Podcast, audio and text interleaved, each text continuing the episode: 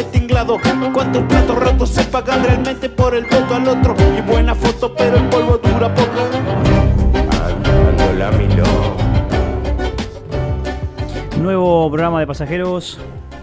Y como todos los jueves, como todos los jueves, tocamos la temática de las problemáticas del consumo, las problemáticas de las adicciones. Eh, leía por ahí, eh, lo voy, a, lo voy a citar textual porque hoy tenemos una visita importante junto a, este equipo que hemos formado los días jueves para tratar estas temáticas con Mónica Riagada y Claudio Catulo. Eh, busqué un poco en internet qué, qué hay respecto de los protocolos que tienen que tener los medios de comunicación para hablar sobre drogas, para hablar sobre consumo, sobre prevención. Y encontré en la Encedronar, en una página de Argentina Gobar, un protocolo sobre el tratamiento de contenidos para consumos problemáticos. La verdad que muy interesante porque te enseñan, te, te, explican qué, temas y, lo que discutíamos el otro día, que era un poco eh, esto de problemáticas de este tipo de droga, drogas sí, drogas, o sea, buscando también eh, cómo llegar de una manera distinta hacia eh, los oyentes, ¿no? Les doy la bienvenida. Mónica, buenas tardes, bienvenida al aire de FM de la Cuenca, bienvenida a Pasajeros. Hola, buenas tardes. Claudio. ¿Qué tal? Buenas tardes. ¿Cómo bueno, y tenemos una visita, la presenta alguno de ustedes, psicóloga, Cedronar. Sí. A ver. Bueno, nos acompaña hoy Lucila Caro, no Lucía. Eh, bueno, ella es referente acá de, de Cedronar de, Caleta Olivia. Sí. Es, bueno, ella se va a presentar un poco mejor. Es la, directora, digamos, del dispositivo de DIAT acá en, en Caleta Olivia. Sí, bueno, buenas tardes a todos, gracias por invitarme. Mi nombre es Lucila Caro, soy licenciada en psicología y referente del dispositivo integral de abordaje territorial de la Cedronar acá en Caleta. Bienvenida Lucila, muchas gracias por, por haber venido porque eh, eh, los que eh, somos cercanos al, consumo problemático, esto que estaba diciendo Pavel, que vamos reaprendiendo para tratar de, no herir susceptibilidades y, utilizar estos métodos modernos a los que tenemos que ayornarnos para, para tratar la problemática de las drogas, eh, del consumo, el consumo problemático. por ahí no sabemos en Caleta Olivia que hay dispositivos que son muy interesantes a los que se puede recurrir y que el Estado de alguna manera eh, trata de cubrir esta tremenda ausencia que hay y que este, nunca se alcanza a cubrir por lo que aparenta. Así que en eh, nuestra mesa tener a Claudio con el grupo GIA, la, em, tenerte a vos con este dispositivo del que también es parte Claudio, nos gustaría que nos cuentes qué significa este, y, cómo, eh, se, cómo intervienen en la comunidad con este dispositivo. Sí, primero y ante todo es muy interesante lo que nombraba Pavel acerca de los protocolos en cuanto a los medios tienen que atenerse para, para comunicar acerca de consumos problemáticos. Es muy importante debido a, los cambios de paradigma, ¿no? Recordemos que desde el año 2010 contamos con una ley de salud mental donde incluye las problemáticas de las adicciones, de los consumos problemáticos dentro de las patologías de, de consumo y postula también esta ley de cómo se debe ser tratado. Desde ahí se desprende estos nuevos paradigmas de cómo se comunica, de cómo se interviene, cuando hay todo un cambio de, esta naturaleza. Eh, lo que postula la ley es que el abordaje debe ser de manera integral, o sea, contemplar todos los aspectos, las variables del sujeto, el sujeto concebido como un ser psico, biopsicosocial, intervenido por un montón de factores, a que no podemos solamente limitarnos a la cuestión salud física, por ejemplo. Y que tiene que ser territorial. Qué mejor que trabajar con la persona, con, bueno, nosotros trabajamos con jóvenes, ¿no? Pero en su medio más cercano, ¿no? En su centro de vida. ¿Esto es en su club, su ciudad, su escuela, su familia, Lucila? Sí, se tiene que trabajar de manera lo más inmediato con, sus, con, los, con los referentes afectivos más cercanos que tiene. El abordaje de las patologías de consumo se puede hacer en cualquier lugar, en cualquier espacio. Todo espacio es un contexto. Nosotros eh, actualmente estamos trabajando en la Unión del Barrio 17 de Octubre, en la Unión Vecinal, que es un contexto propicio para poder trabajar de manera comunitaria, territorial, en grupo, con su grupo de pares. Y también estamos trabajando en contexto de encierro, igual en una comisaría, entonces el, el, encierro las instituciones de encierro también son un, son un contexto, es un territorio. Así que todo territorio es válido para poder trabajar, prevenir y promover la salud. Me, a veces esto que estás diciendo, Lucila, me recuerda a veces que también fue muy rico todo lo que estuvimos hablando antes de empezar el programa, ¿no? Pero las rigideces, las rigideces cómo obstruyen a veces esta posibilidad de, trabajar, de poder operar en un grupo. Nosotros los que estudiamos psicología social, por ahí como somos trabajadores de lo grupal, este, a veces eh, vemos eh, qué poco, qué hace falta. Y estas rigideces del Estado, que ojo, a veces está bueno el control, nosotros sabemos mucho de lo que es la, sistematización y, que tenemos que tener este, eh, un control arriba para poder este, ejercer eh, en, un, en un concepto de salud mental, en donde se vea lo nuestro también como, como salud mental. Y esto de eh, el 17 de octubre, un lugar que conocemos de Caleta Olivia, por su problemática de violencia, de se ha generado tanto. Alguna vez fue otro barrio, ¿eh? Porque en otra época. La ciudad, nosotros hablamos como, como, como, no particularizar, a veces hay muchos barrios muy estigmatizados en Caleta. Tal cual. Muchos sectores, bueno, recién lo hablábamos previo a, a estar al aire, de cómo uno tiende a estigmatizar o a tener un prejuicio acerca de algún sector social. Y en realidad vemos de que la comunidad en general tiene estas debilidades, estas vulnerabilidades digamos, se ve en, en, todos los barrios, ¿no? Donde a uno camine va a haber alguna problemática. yo, lo ponía como ejemplo, Borrosito también suceden cosas. De hecho, eso por lo general se muestra esa parte, digamos, del barrio, ahora lo ponemos al 17 como puede ser otro barrio, justamente todas las cosas malas que pasan, pero no todas las cosas buenas que pasan. Y creo que ahí también está el, eh, ese paradigma, digamos, pasan cosas en el barrio, pero pasan un montón de cosas que nosotros podemos dar. El prejuicio, decís vos, como que... El prejuicio, claro. el prejuicio existe, ¿no? El prejuicio eh, es la forma en la que nosotros nos movemos ante la, ante la novedad.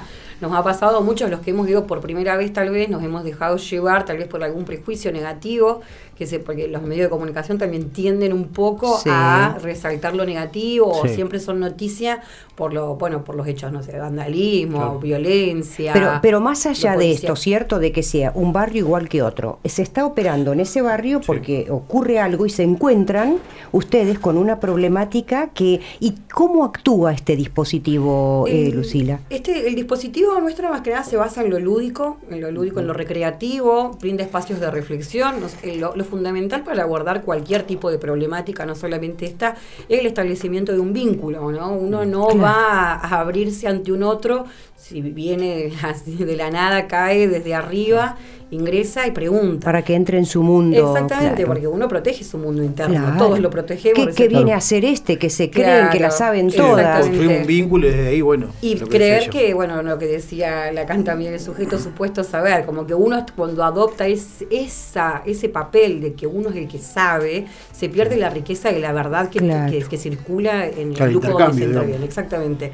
El sujeto supuesto a saber, es, uno como adulto no, es el, el joven, donde uno interviene. El objeto de intervención. Él tiene la verdad, nosotros intervenimos desde como una hoja en blanco, vamos, establecemos el vínculo con ellos a través, siempre la excusa es el juego, la recreación.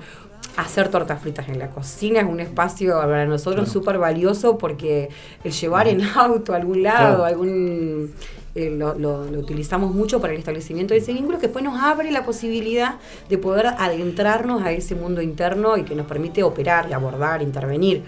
Eh, pero básicamente nosotros... Claro, porque uno se imagina que por ahí, disculpa que te corte, algo específico, un taller, decir, bueno, es un taller de escucha y se hace tal tarea. Y en realidad no, el que menos nos imaginamos nosotros estamos trabajando. Por eso lo que decía ella de armar el vínculo. Creo que desde que llegamos nosotros con el auto, con lo que sea, en bicicleta, a pie o remí, creo que se arma ese vínculo y bueno, desde nuestro lugar empezamos a trabajar con, con, los pibes en este caso, ¿no? Pero no es algo como que es específicamente ese taller, digamos. Hoy es el taller de... Es asistencia, claro, es una asistencia, nosotros llevamos permanentemente. En definitiva, juegan, hablan, y eso es lo que vale, ¿no? Y el juego como volver a, revalorizar lo lúdico, ¿no? Como cuando uno crece, por lo general está asociado lo lúdico a la niñez Y a veces uno cuando empieza a ser adolescente, bueno, nosotros ya pasamos la adolescencia, ¿no? Pero si recordamos nuestro inicio... Habla por vos, digo. Hablo por mí, perdón. Eh, pero cuando uno empieza a ser adolescente, ¿cuántos nos hemos visto tirando nuestros juguetes de la niñez? Esa presión de ingresar al mundo adulto, cuando no estamos preparados todavía, ¿no? Y extrañamos nuestros muñecos, extrañamos nuestros juguetes. Bueno, nosotros vamos a volver a, recrear ese, ese espacio tan importante para la vida de toda persona que es el juego el juego y a través del juego se trabaja por ejemplo, cuando pensamos en esto de, del vivir en función de hasta de una comunidad con sus leyes, es las reglas del juego. regla número uno es no se hace trampa, más allá de que no. Claro. Que nos que a veces, Que a veces jugando al uno, viste, se nos cae una carta. Ah, no. Claro, claro. damos el ejemplo como adultos igual. Nos posicionamos también, eso sí, nos posicionamos como adultos referentes no desde un lugar distinto, más alto, más arriba. Desde la simetría. Claro, desde un lugar, digamos, de, referencia, de decir, bueno, somos la mayoría adultos. y esto, y, un encuadre más que todo. ¿Y son chicos adolescentes? ¿Es todo un grupo adolescente el que trabajan ustedes? Niños, niñas y adolescentes. ¿Niños? Niños, niñas. Trabajamos con niños, con niñas, con adolescentes. Sí, porque no nos limitamos, si bien la Cedronal en un principio para estos dispositivos, porque la Cedronal es la Secretaría Amplia, ¿no? La Secretaría Nacional de las Políticas de integrales sobre drogas, después tiene, va viendo, digamos, su lineamiento. Uno de esos son los abordajes territoriales, de ahí nacen los DIAT. ¿no? Y, bueno, la característica del DIAT, que se trabaja así de manera territorial, al principio era a partir de los sí, 12, 14 años. sí, 13 o 14. Hasta 25. Y empezamos a ver de que en realidad nosotros no le podemos cerrar la puerta de la unión vecinal a un niño, a una niña de 8 años que le interesa jugar porque también trabajamos en el centro del abordaje, trabajamos la prevención también. Así que... Esto es como, eh, Lucila, eh, eh, ¿cuántos componen el equipo? Somos 12, 12, 12 13. ah, bastantes personas. somos interdisciplinario. Bueno, yo soy licenciada en psicología, tenemos otra psicóloga también, dos estudiantes avanzados de trabajo social, una abogada, tenemos a Rasta que es psicólogo social, tenemos profesoras de nivel primario, operadores socioterapéuticos, talleristas. ¿Qué, no, somos La verdad. Está oculto, está todo tapadito. ¿Cómo? Estamos ocultos, digo. E, exactamente, exactamente. Yo creo que está muy bueno conocer esto. Yo te hacía una pregunta. Mm, primero te voy a decir, eh, les voy a recordar una cosa. ¿Se acuerdan cómo se formó el proyecto Crecer en Comunidad en Caleta? No estaba yo. Yo era chica, yo era chica, sí, tenía compañeras de colegio secundario que eran beneficiarias del... El proyecto Crecer en Comunidad nace justamente por las disputas entre los barrios. Mm. Habían dos barrios en Caleta Olivia que pasaban a ser permanentemente noticias, en donde no existía lo digital como, como ahora, pero de todas maneras en un par de diarios que teníamos en Caleta o en la radio, permanentemente salían las disputas de ese arriba, de, de ese barrio, de los de arriba y de los de abajo eran. Peleaban y peleaban tanto y nace, yo me acuerdo, tengo una amiga entrañable, no sé si la conocen a Marta Burgos, este, licenciada también en trabajo, en trabajo social, una persona enriquecida. Ella es una de las autoras del proyecto Crecer en Comunidad. Yo lo fui conociendo por ella y se, y se instala en Caleta Olivia justamente para esto, para que ellos se puedan acercar, para que tengan un lugar de contención, para que tengan objetivos de trabajo y de estudio. Se proyecto em- de vida también, ¿no? Porque también acompañaban esto de la tenía compañeras, pues estaba el, el, proyecto Crecer en Comunidad para menores de edad y el preno, que era para mayores de edad, había una retribución económica por pequeñas horas que uno cumplía dentro de, bueno, del municipio de algunos lugares y también ayudaba a la responsabilidad, a la construcción de un proyecto de vida. Tal cual, y fíjate cómo eso, eso hacía que ellos encuentren en ese proyecto este, algo para poder seguir un horario, un encuadre, este y, sí, organizaba, organizaba la vida del adolescente. Exactamente, que después en un proyecto que pueda tener cabida un número de 90 chicos se, se convierta en algo de, que tiene que tener 260, va perdiendo un poco, ¿no? Este, la entidad. Lo sigue actualmente el proyecto, por lo que tengo conocimiento, lo, Sigue, lo sigue teniendo Elena, ¿no? Elena lo, sigue, teniendo. Ahí, ha, perdido, ha perdido bastante de la entidad que tenía, pero esto eh, lo, lo digo como, como, una opinión propia, ¿no? A mí me parece que todos estos programas, dispositivos de contención en, en, la formación, en la letra, están muy bien hechos. Muy bien hechos. ¿Y a qué apuntan? Lo malo es cuando los llevas adelante. Entonces, ¿cuál es la crítica? Vagos, planeros. Lo mismo pasa con el 1840, con el... Entonces, si el, si el programa realmente funcionara como fue escrito, con los objetivos que realmente tiene, llámese preno. Yo fui preno, por ejemplo. Ajá. Preno en el 98, 99. Sí, por esa época. Eh, y eso también tenga motivación, capacitación y formación para luego terminar el programa y seguir en otra cosa, es, eh, eh, me parece que lo que no hay es una trayectoria. Es- exactamente, es como que aparte empiezan como a haber fragmentación, bueno, o, o todo, todo proyecto, todo política es, es política.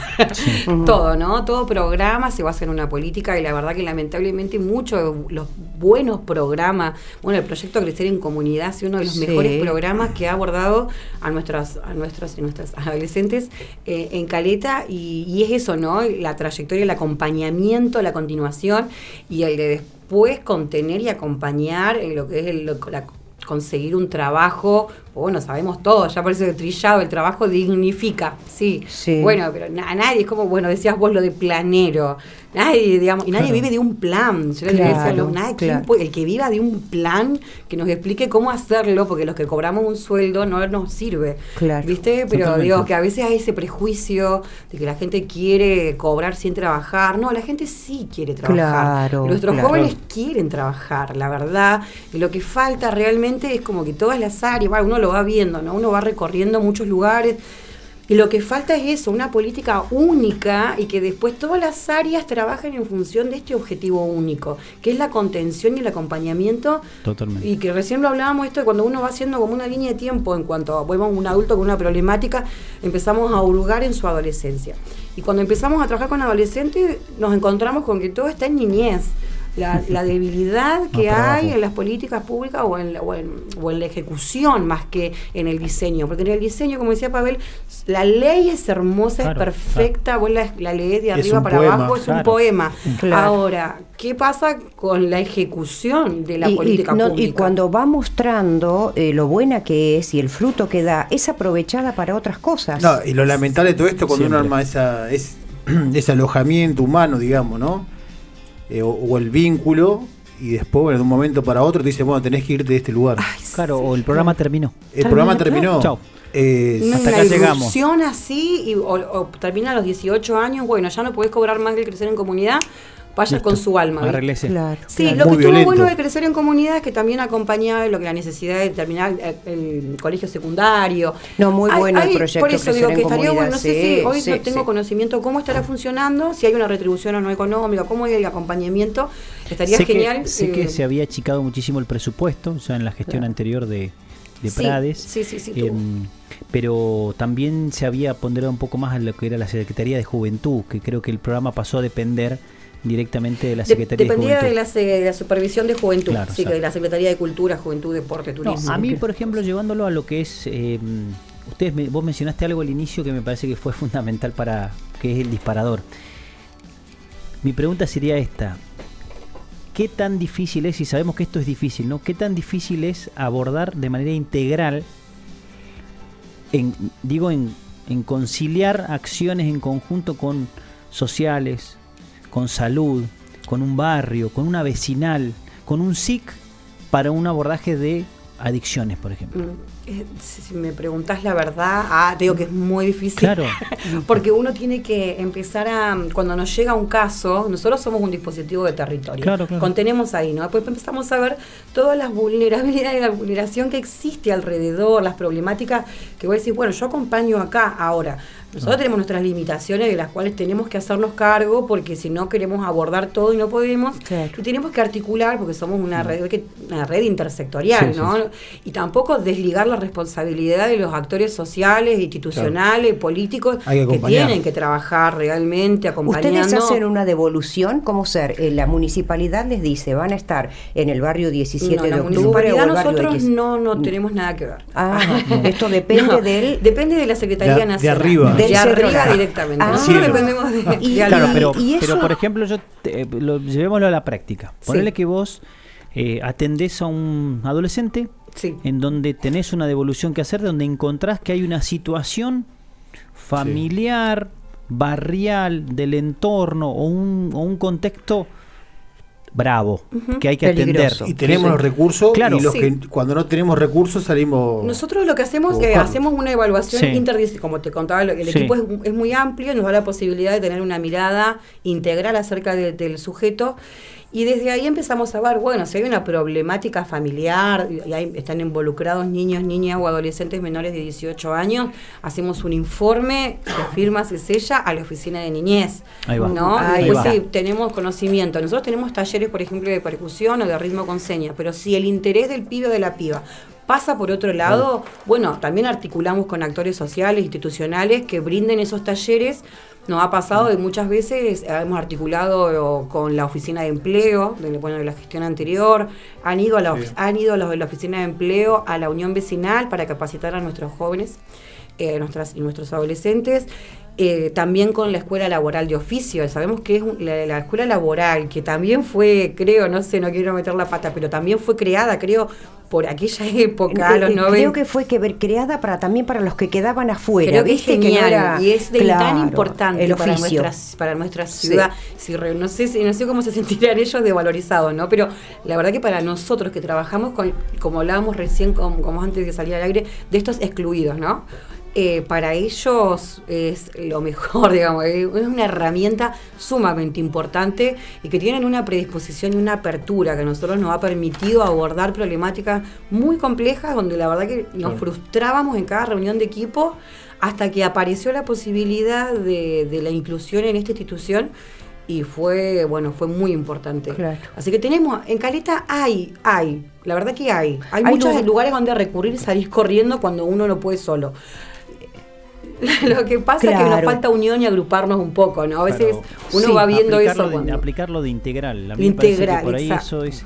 Y lo que empieza a pasar es que si uno lo aplica de manera integral y ve que no hay correspondencia por ahí con los otros órdenes dentro de la política pública, no, no hay solución. Quedas terminada, que terminás tu parte Sí. Y O- Sí, terminás intentando abordarlo vos desde lo que no te compete. ¿viste? Nosotros nos hemos visto muchas veces Sí, seguro. resolviendo cuestiones que no nos correspondían, que nos frustraban, y, ve- y ver realmente cómo las personas que deberían, ¿no? Las, las Sí, personas, igual, lo importante de esto es el acompañamiento, porque es una cuestión, creo que vos lo habías dicho recién, de, de cómo pasar el problema a otro y decir, bueno, ya está. Claro. ¿no? Es un trabajo en el que nosotros tenemos que acompañar, saber cómo está, qué le va- cómo va evolucionando, digamos, con... Aunque no, hay- no participe como ser el Estado en la educación o la salud en algo, es como No, no, lo que es- vos estás diciendo es seguir, seguir, estar, a estar acompañando. no, sí, que no así, se caiga así esté la abordado por otras instituciones, nosotros tenemos que seguir acompañando. Sí, es nos ha cuestión de decir, bueno, está en salud mental, quedó ahí. Y- Claro, que se haga cargo de salud mental. No, nosotros Claro. también, bueno, muchas Claro. veces, pues tenemos la verdad la posibilidad de que Rasta también esté, Claudio esté en el grupo GIA, así que cuando hay una derivación o algo, bueno, él nos va manteniendo al tanto. Pero cuando hacemos derivación o, o sabemos que está interviniendo otro, no, nosotros continuamos, porque después también seguramente, eh, como esto es un círculo, Claro. vuelve a nosotros Claro. y nos perdemos de las intervenciones realizadas por otros actores. Mm. Pero ve- en- nos, nos hemos encontrado con personas que, que tienen ganas, así que está bueno. Está bueno. Estoy charlando con Mónica Riagada, Claudio Catulo, Lucila Caro, psicóloga del dispositivo Luchi, Cedronar. Luchi. Luchi, Luchi Caro. La Luchi. Eh, la famosa Luchi. Eh, voy a la primera pausa, los invito a la primera pausa. La en la segunda, en el segundo bloque quiero charlar del CEPLA, Ah, del bendito CEPLA. ¿Qué pasa con el CEPLA? ¿Qué pasó? Es todo un mito eso. Exactamente. y, y seriamente, eh, ¿en qué nos ha dejado sin hacer acciones no tener una infraestructura para poder atender Una estas cuestiones? infraestructura, tal cual. Exacto. Pausa y volvemos. Dale. pasajera en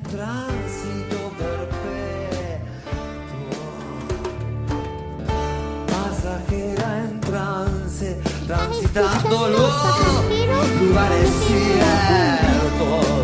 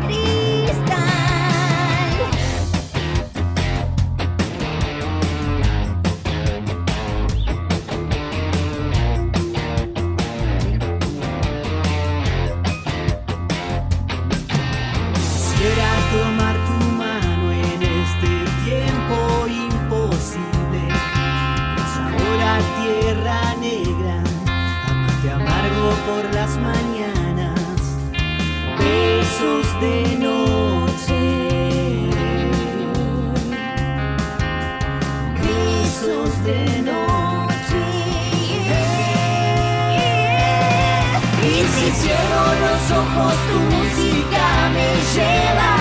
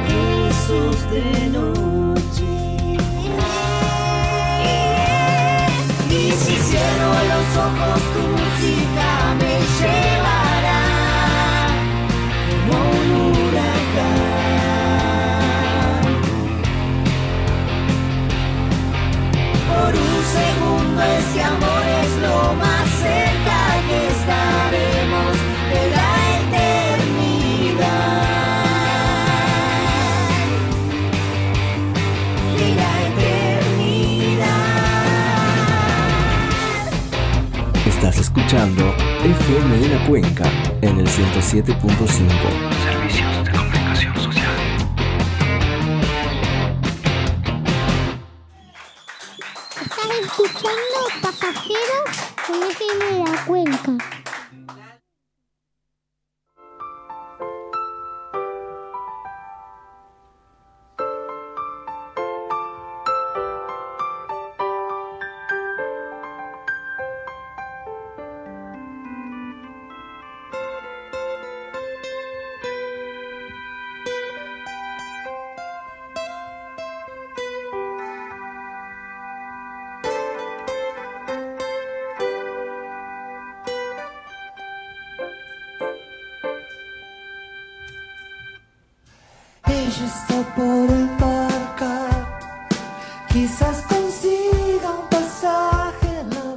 Segundo bloque de pasajeros. Bueno, seguimos charlando con Luchi Caro sobre cuestiones de cedronar en Caleta Olivia, cómo se da este dispositivo en distintos barrios de nuestra ciudad y la pregunta que había quedado pendiente era infraestructura. Se habló hace un tiempo, me acuerdo por allá por el 2015, 14, 15, el de la construcción de, de un centro que hasta tuvo ubicación y todo en un lugar cercano a la terminal.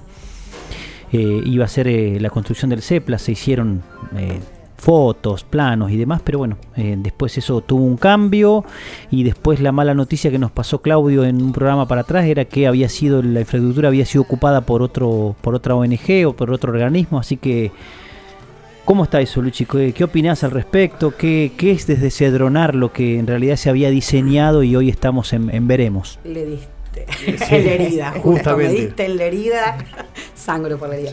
Pero sí es cierto, ha habido un convenio que se hizo con el- la Secretaría Nacional de Planificación, el Ministerio de Planificación Nacional, la Municipalidad de Caleta Olivia. Bueno, yo, como les comentaba, estoy hace tres años y medio en la Ah, conducción mirá. de este dispositivo. Cuando yo ingreso ya estaba el convenio firmado, el espacio, lo hemos ido a visitar varias veces, pero era una obra en construcción, totalmente hecha una obra.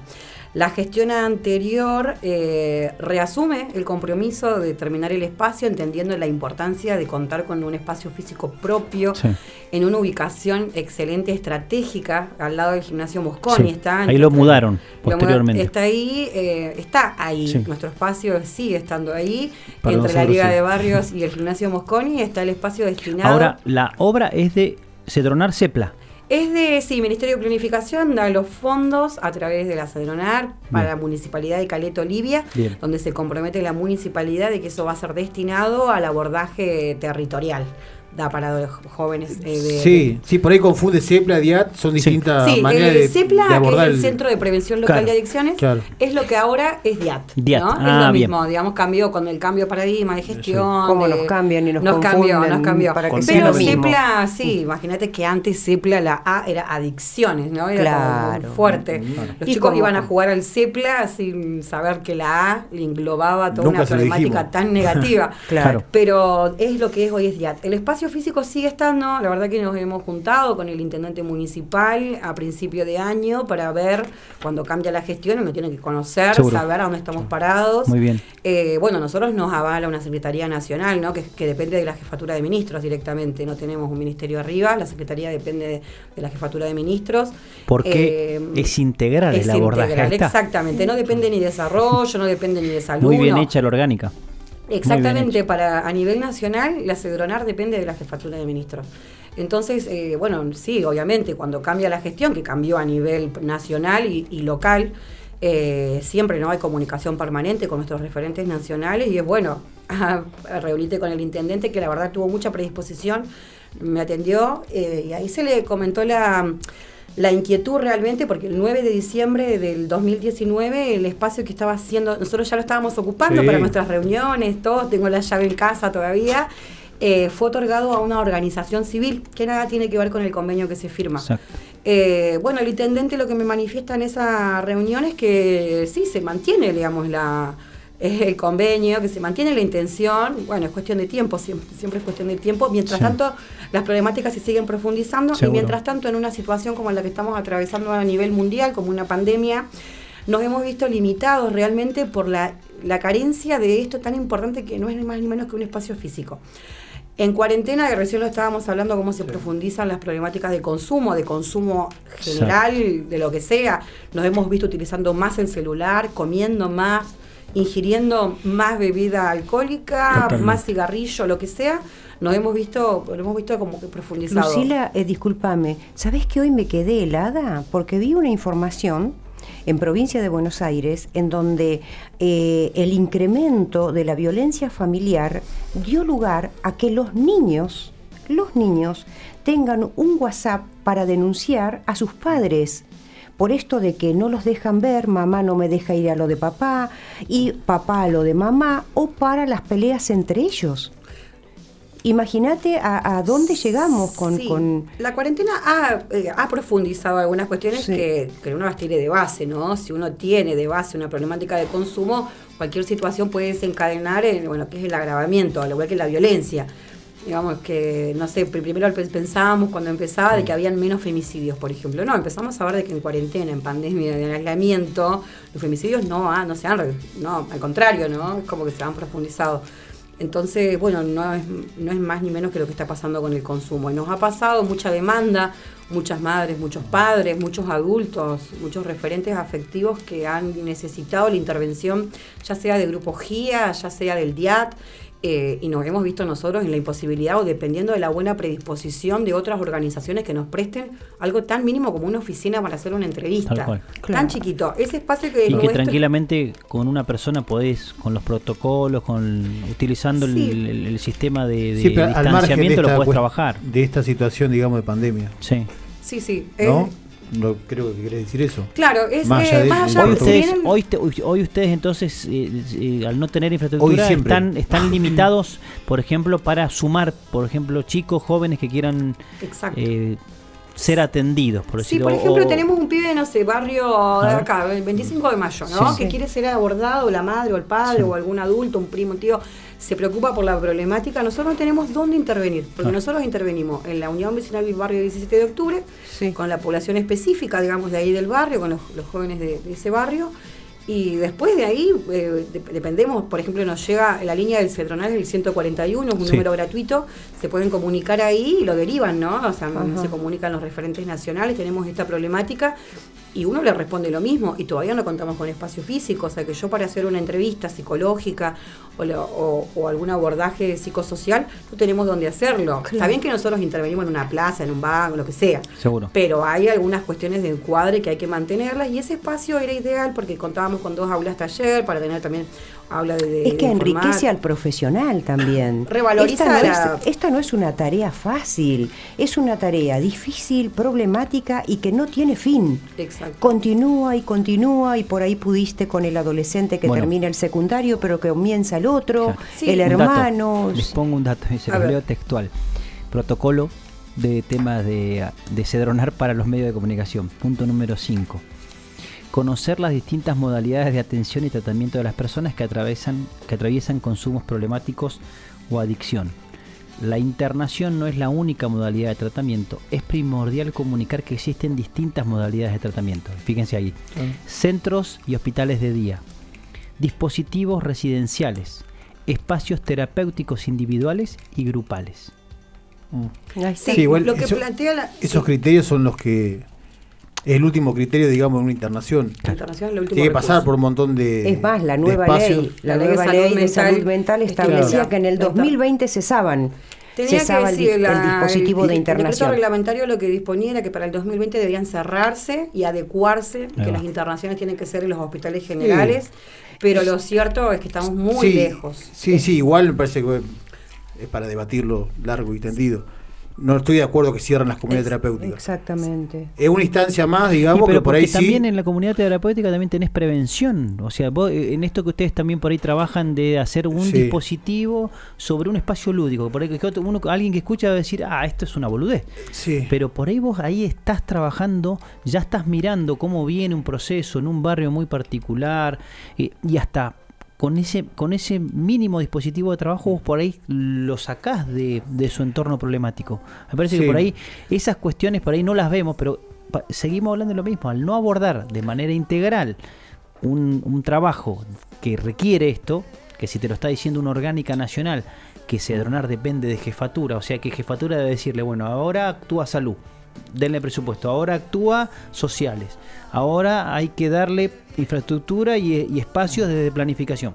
Toda la vuelta. Sí, yo creo que se subestima mucho, en, en el discurso se revaloriza y se dice, digamos, de la boca para afuera que es importante el trabajo con los jóvenes, con las problemáticas de consumo, y después en la práctica donde tiene que verse, se subestima porque si no nosotros ya contaríamos con el espacio, ya nos hubieran entregado espacio. como nos dijeron. Eh, Eh, sí. Exacto, entonces, se, y esto que decís, es verdad, se subestima y se piensa, ah, estos chicos vienen a jugar. Porque nos pasa. Nosotros estamos yendo, como les decía, también a una comisaría, digamos, trabajando con, con- con población en contexto de encierro. Y también, digamos, vamos a jugar. Y parece realmente, parece como, Claro.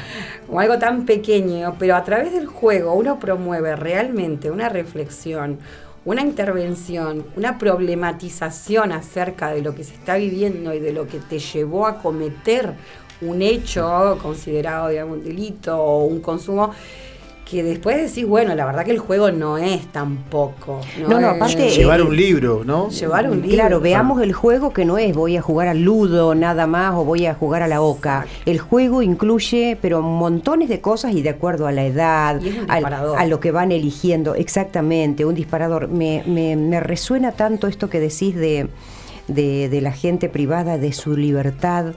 Eh, vas, Luchi, vos sos mujer. Sí, sí. Es el, el- Me autodefino como una mujer. son em, varones mucho varón en estas cuestiones de género cuando vas en... en Varones, sí, porque las comisarías, digamos, están divididas. Hay unos- un solo establecimiento encierro que aloja mujeres, Ajá. eh, pero después todos los demás establecimientos en la localidad alojan hombres.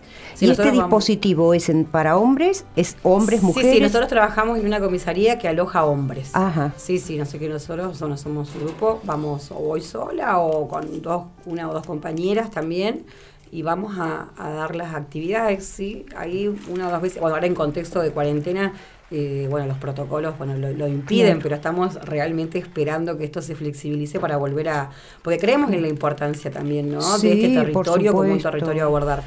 Así que- Difícil territorio de abordar, pero Sí. qué importante, porque ¿qué pasa cuando salen? ¿Qué va a pasar? ¿Dónde está la oportunidad? Mira, eh, eh, es- eh, hablamos un ratito mm, hoy antes de empezar el programa y te había dicho que con Claudio queríamos hacer un programa la otra vez sobre la exclusión. Y como estuve buscando material, me puse, me puse a, a hilar finito un poquito en lo que era la exclusión. Estar excluido significa dejar a alguien afuera, es descartar, rechazar, negar posibilidades. Y hay muchísimas personas dentro de nuestra comunidad que están en el riesgo de exclusión social. Y cuando hablamos de esto, de este sujeto de derecho, ¿no? ¿Cuántas veces este, mm, estas rigideces del Estado hacen que justamente se eh, promueva la exclusión de las personas? Sí, nosotros siempre lo, pe- lo pensamos como esto del sujeto de derecho hasta que cae, hasta que está privado de su libertad y ahí se lo despoja, ¿no? Claro. Cuando en realidad el único derecho que Y pierde de es el muchas la otras libertad. cosas, ¿no? Por no trabajar, por no seguir estudiando. Sí. El Estado... El eh, Estado está ausente eh, desde en todos. sí, este es como el gran, o sea, como bueno, el, el gran ejemplo de la persona privada de libertad, sí, ¿no? sí. Pero no es más ni menos que lo que vamos viendo en muchos de nuestros barrios, nuestros excluidos, el que queda por fuera. Sin ir más lejos, ahora en contexto de cuarentena, la modalidad de educación a través de medios virtuales, nos- los nuestros, nuestros participantes han quedado excluidos la mayoría Totalmente. por no contar con acceso a internet, con un dispositivo celular, algo que nosotros creemos Sí. tan acá los tres, los cuatro tenemos celulares Sí. y, un- y acceso a internet. Bueno, algo tan común no es universal. Entonces, Sí. te- son excluidos también. Igual la pregunta, yo siempre con esas preguntas media. sí, sí, el está bien. Estado, ya creo que coincidimos bastante, de que no es presente quizás. La pregunta sería: ¿qué hacemos nosotros? ¿Quién es el Estado igual, no? No, bueno, porque es como que siempre, y está bueno, ¿no? Responsabilizar, en este caso, al Estado, pero ¿quién es el Estado y qué, qué hacemos nosotros, digamos, eh, como ciudadanos? Llámese, hoy justamente tenemos una reunión con, con parte del equipo de, de, de GIA. Llámese coordinador, llámese como quiera llamarlo, operador, como quiera, ¿qué hacemos nosotros como sociedad? Digo, No, no, está Sí, bien. no, ¿no? nosotros Está como- bien. siempre creo que lo, lo- lo- lo remarco en cada programa, Claro, ¿no? porque, siempre uno como que el Estado El y quedaron como allá abstracto. nuestros Como si fuese Juan. Carlos Estado. Claro, no sé si Juan Carlos Estado No, sí. no, ¿qué hicimos nosotros? Que somos parte de toda la sociedad. Y sirve como un mecanismo de defensa como para evitar la responsabilidad de ser parte del sistema. o, ¿sabes ¿no? qué El creo? yo, yo tratando de invitar siempre e involucrarlos a la, a la sociedad. Creo que mi- una de mis funciones, digamos, acá, y también soy capacitador, es que la gente también pueda tomar riendas en el asunto, porque si no es muy fácil quejarse justamente con lo que no hay. ¿no? Pero, lo- exacto, es lo que pasa, bueno, o sea, en hechos de violencia, viste que la vecina después, no, siempre le pegaba. Bueno, ¿y a dónde estuvo? O sea, como- yo como, Claro. como, como Sí, vecina, la responsabilidad ¿no? de cada uno como no, pero el. Estado nunca, o la oficina tal de mujer no intervino. Bueno, pero Sí. también, digamos, uno siempre decía, bueno, cuando yo era parte de la oficina de niñez, uno no anda con una patrulla por las calles de Caleta Sí, a claro. escuchar algún Aunque ellos piensan que sí. Aunque ellos piensan que andaban Porque muchas veces no, que creen que la obligación es estar haciendo eso. Y creo que está Claro. bien lo que se, se piensa acá, no digo que todo lo, no digo lo contrario, No. pero yo como invitando a cada oyente que, se- que decir, bueno, ¿qué hacemos? que ¿Qué, vea, qué podemos hacer claro. nosotros? Que no nos gane el cansancio, ¿no? Porque Pues posiblemente el fácil. Estado tiene tantas cosas que es como nosotros en la familia. A ver, si necesitamos cambiar el auto, ah, sí, querido, pero antes hay que cambiarle la cama a los chicos, hay que comprarle zapatillas a uno, no, el auto quedará para el día del jopo y el auto resulta que se me va a caer en cualquier momento. El Estado debe también eh, en toda su responsabilidad y hablando maravillas, eligiendo y seleccionando cosas que son prioritarias. y va sí, dejando sí, en no. donde el precio, el precio, el costo es tan alto, porque mira, Luchi, el, el- el- esto que estás pidiendo vos, eh, un edificio, yo que fui parte de asumir durante varios años, era tan importante tener un espacio para nosotros los que trabajábamos, porque era el lugar en donde estaba el papelerío, lo que íbamos a hacer, nuestra silla. Viste que uno va Si siempre no al sabes mismo lo que es mi casa. Claro, papeles, pero los chicos, los chicos, ir a golpear esa puerta en donde no importaba la Navidad, el Año Nuevo, Exacto. el, el un lugar de alojamiento. A Exactamente. mí me- a nosotros nos pasa, ¿no? Con las, con las redes sociales, hoy en día los, los pibes y las pibas saben que nuestra, bueno, nuestro, no, los medios eh, lo, lo permiten, ¿no? O sea, una madrugada, está bien, no le podemos brindar un espacio físico, contenemos desde la virtualidad. Recién igual hablábamos eh, en el corte que, que lo virtual nunca sustituye lo presencial. Claro. Es un parche, nosotros cuando viene una situación problemática, no, no- no podemos darle asistencia por esta carencia del espacio físico, contenemos como podemos, contenemos a través de lo virtual. Si bien sabemos y recalcamos la importancia del espacio, porque es un lugar donde un pibe va a estar, donde va a asistir, donde ellos nos reconocen, somos referentes. Sería como una escuela sin edificio, como un hospital sin Claro. edificio, ¿viste? Igual Esto- somos como, como que la venimos peleando, la verdad que no perdemos la fe. A veces, bueno, en las No, reuniones no, de equipo no. que son como lugares Claro. donde hace catarsis uno, la verdad que seguimos confiando. Yo confío hecho, mucho está- en la palabra igual, ¿no? Yo no necesito cosas firmadas, si bien lo firmado es un compromiso que uno asume, pero también creo mucho en la palabra. Creo que si yo me siento con una persona que hoy dirige las cuestiones municipales, me dice de palabra que, me, que, me- que, que aguarde, que me lo va a dar. Qué yo linda que sos, qué cándida. Yo lo espero, yo lo espero, lo espero, le doy tiempo, tampoco lo voy a esperar toda la vida, ¿no? Igual uno insiste a nivel nacional, che, porque No, me pregunten, claro, pero yo ¿cuándo confío, la es verdad que yo confío en Sí, esa si uno reunión sigue que trabajando tuve. en función de. Si no me frustro y me quedo ahí. Exactamente, Entonces, paralelamente les sigo demostrando cómo trabajamos la importancia. En algún momento me llamará y me dirá, Luchi,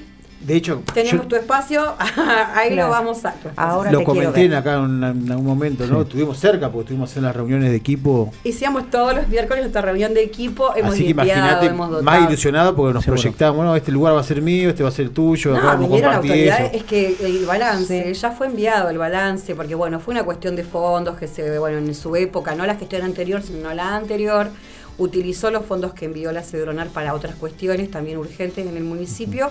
La gestión anterior lo que hace es con fondos propios, termina con fondos propios de la municipalidad, ¿no? Devolviéndole esta plata a Cedronar. Y se rindieron los fondos, así que hoy en día la Cedronar ya cuenta con ese Claro. balance en cualquier momento. Las autoridades nacionales viste- vienen a Caleta a inaugurarlo. Ojalá que así Eh, sea. Luchi, viste qué es lo que Sí. te decía, Se cómo se va dando prioridades, ¿no? Cuántas urgencias habrá que de pronto, porque yo no creo que el Estado nos quiera hacer daño. No. El Estado son ellos también. Claro. El Estado tienen, está conformada por su familia, sus hijos, los amigos. No nos quieren hacer daño. ¿Cuánta prioridad tiene este país? ¿Cuánto hace que haya semejante carencia para un tema como tan delicado como el que nos hemos este, puesto a tratar acá todos los jueves, como es el consumo problemático, que recién hablábamos con Claudio, salud mental no da más, porque el que no tomaba una pastilla para dormir hoy la toma. Exacto. ¿No? El que, imaginémonos entonces, el que la persona que está consumiendo una droga, lo que se ha exacerbado, este nivel de comprensión que hay que tener hoy sobre el otro. Por eso uno va evaluando. Cuando yo me, me- me siento en algunas reuniones con algunas personas y escucho, y entonces uno interpreta, analiza lo que dice de la boca para afuera y después las acciones, porque en los discursos todos somos Muy romántico. Somos muy románticos, me importan los jóvenes, me importa Sí. darle soluciones a los vecinos. Ahora, si después las acciones no van en consecuencia de las palabras, ahí me vuelvo muy crítica. Yo, gracias a Dios, no le debo nada a nadie. Así que me. me- A mí me- 100 pesos. Te debo, te debo ahora, es verdad. Económicamente, ah, tal vez ah, tengo algunas deudas en la ciudad. Ay, no, mentira. Pero no le debo nada a nadie y tengo la posibilidad de plantarme, hacer una crítica siempre constructiva, ¿no? Nunca la crítica Seguro. desde la agresividad, Claro, desde la convicción. Nos- yo creo realmente, creo que nosotros, los, los- todos los participantes, los, el inter- los- los que integramos el equipo, creemos en lo que hacemos, si no, no lo estaríamos haciendo más. Así que somos muy convencidos y desde ese lugar nos posicionamos cuando exigimos el espacio físico. Pero por más, digamos, yo, yo confío. Yo Sí. a veces me, me dicen, no, ¿te parece otra vez más confiar? Y si no, me Sí, tengo que Sí, volver a igual mi más allá de la falta que, que, que, bueno, creo que lo mencionó en toda la nota, que hace falta un lugar físico justamente para nosotros desarrollar las actividades, eh, ya estaba el lugar. Tengo la llave, Claro. tengo la llave en casa. Eso- eso es como- la Qué traje dolor, hoy, la eh, veo la de vez en cuando. Es como el partido que nos sacó River. el- no quiero entrar en detalle. No, basta. No creo Pero que sea- ya lo No, teníamos ahí, no. papá. Por favor, Miren, no leo seguramente van a tener un lugar mucho mejor. No es. Mucho mejor. No, Vamos ese, a- con ese, ya estamos conformes. Con ese no, lo hemos más, pensado igual, lo hemos Ni pensado. amoblado lo queremos. No, así nomás, vos dánoslo así como está, le metemos Chicos, tres cajones de asumir manzana. era un lugar tan humilde, tan Seguro. humilde, Sí, que sí, yo me acuerdo que en un, en- una vez le pedimos, creo que mm, eh, una mujer era la que estaba en acción social y, y los chicos de Asumir venían eh, de, de estar internos en Bariloche y tenían sus permisos para pasar por Caleta nuevamente, ir a visitar a su familia, pero tenían que dormir Sí. en, en la casa de Asumir. Y teníamos unos colchones, pobrecitos, que parecían sándwich de miga. Así que imagínense los finitos. Así Ah. que conseguimos unos colchones. Los chicos armaban el lugar. Era el Se paso sentían para... parte. Se sentían parte. Sí, sí, sabés que un día, no me olvido jamás, era un 7 de enero. Yo había llegaba de vacaciones y, y la propuesta era encontrarme con el chico que estaba encargado de asumir para tener una reunión con el intendente porque teníamos que empezar a apresurar algunas cosas para el comienzo del año porque nos estábamos viniendo abajo. Y cuando llego a asumir, entro y estaban los gitanos. Habían alquilado el lugar. Ay, sí. No, no.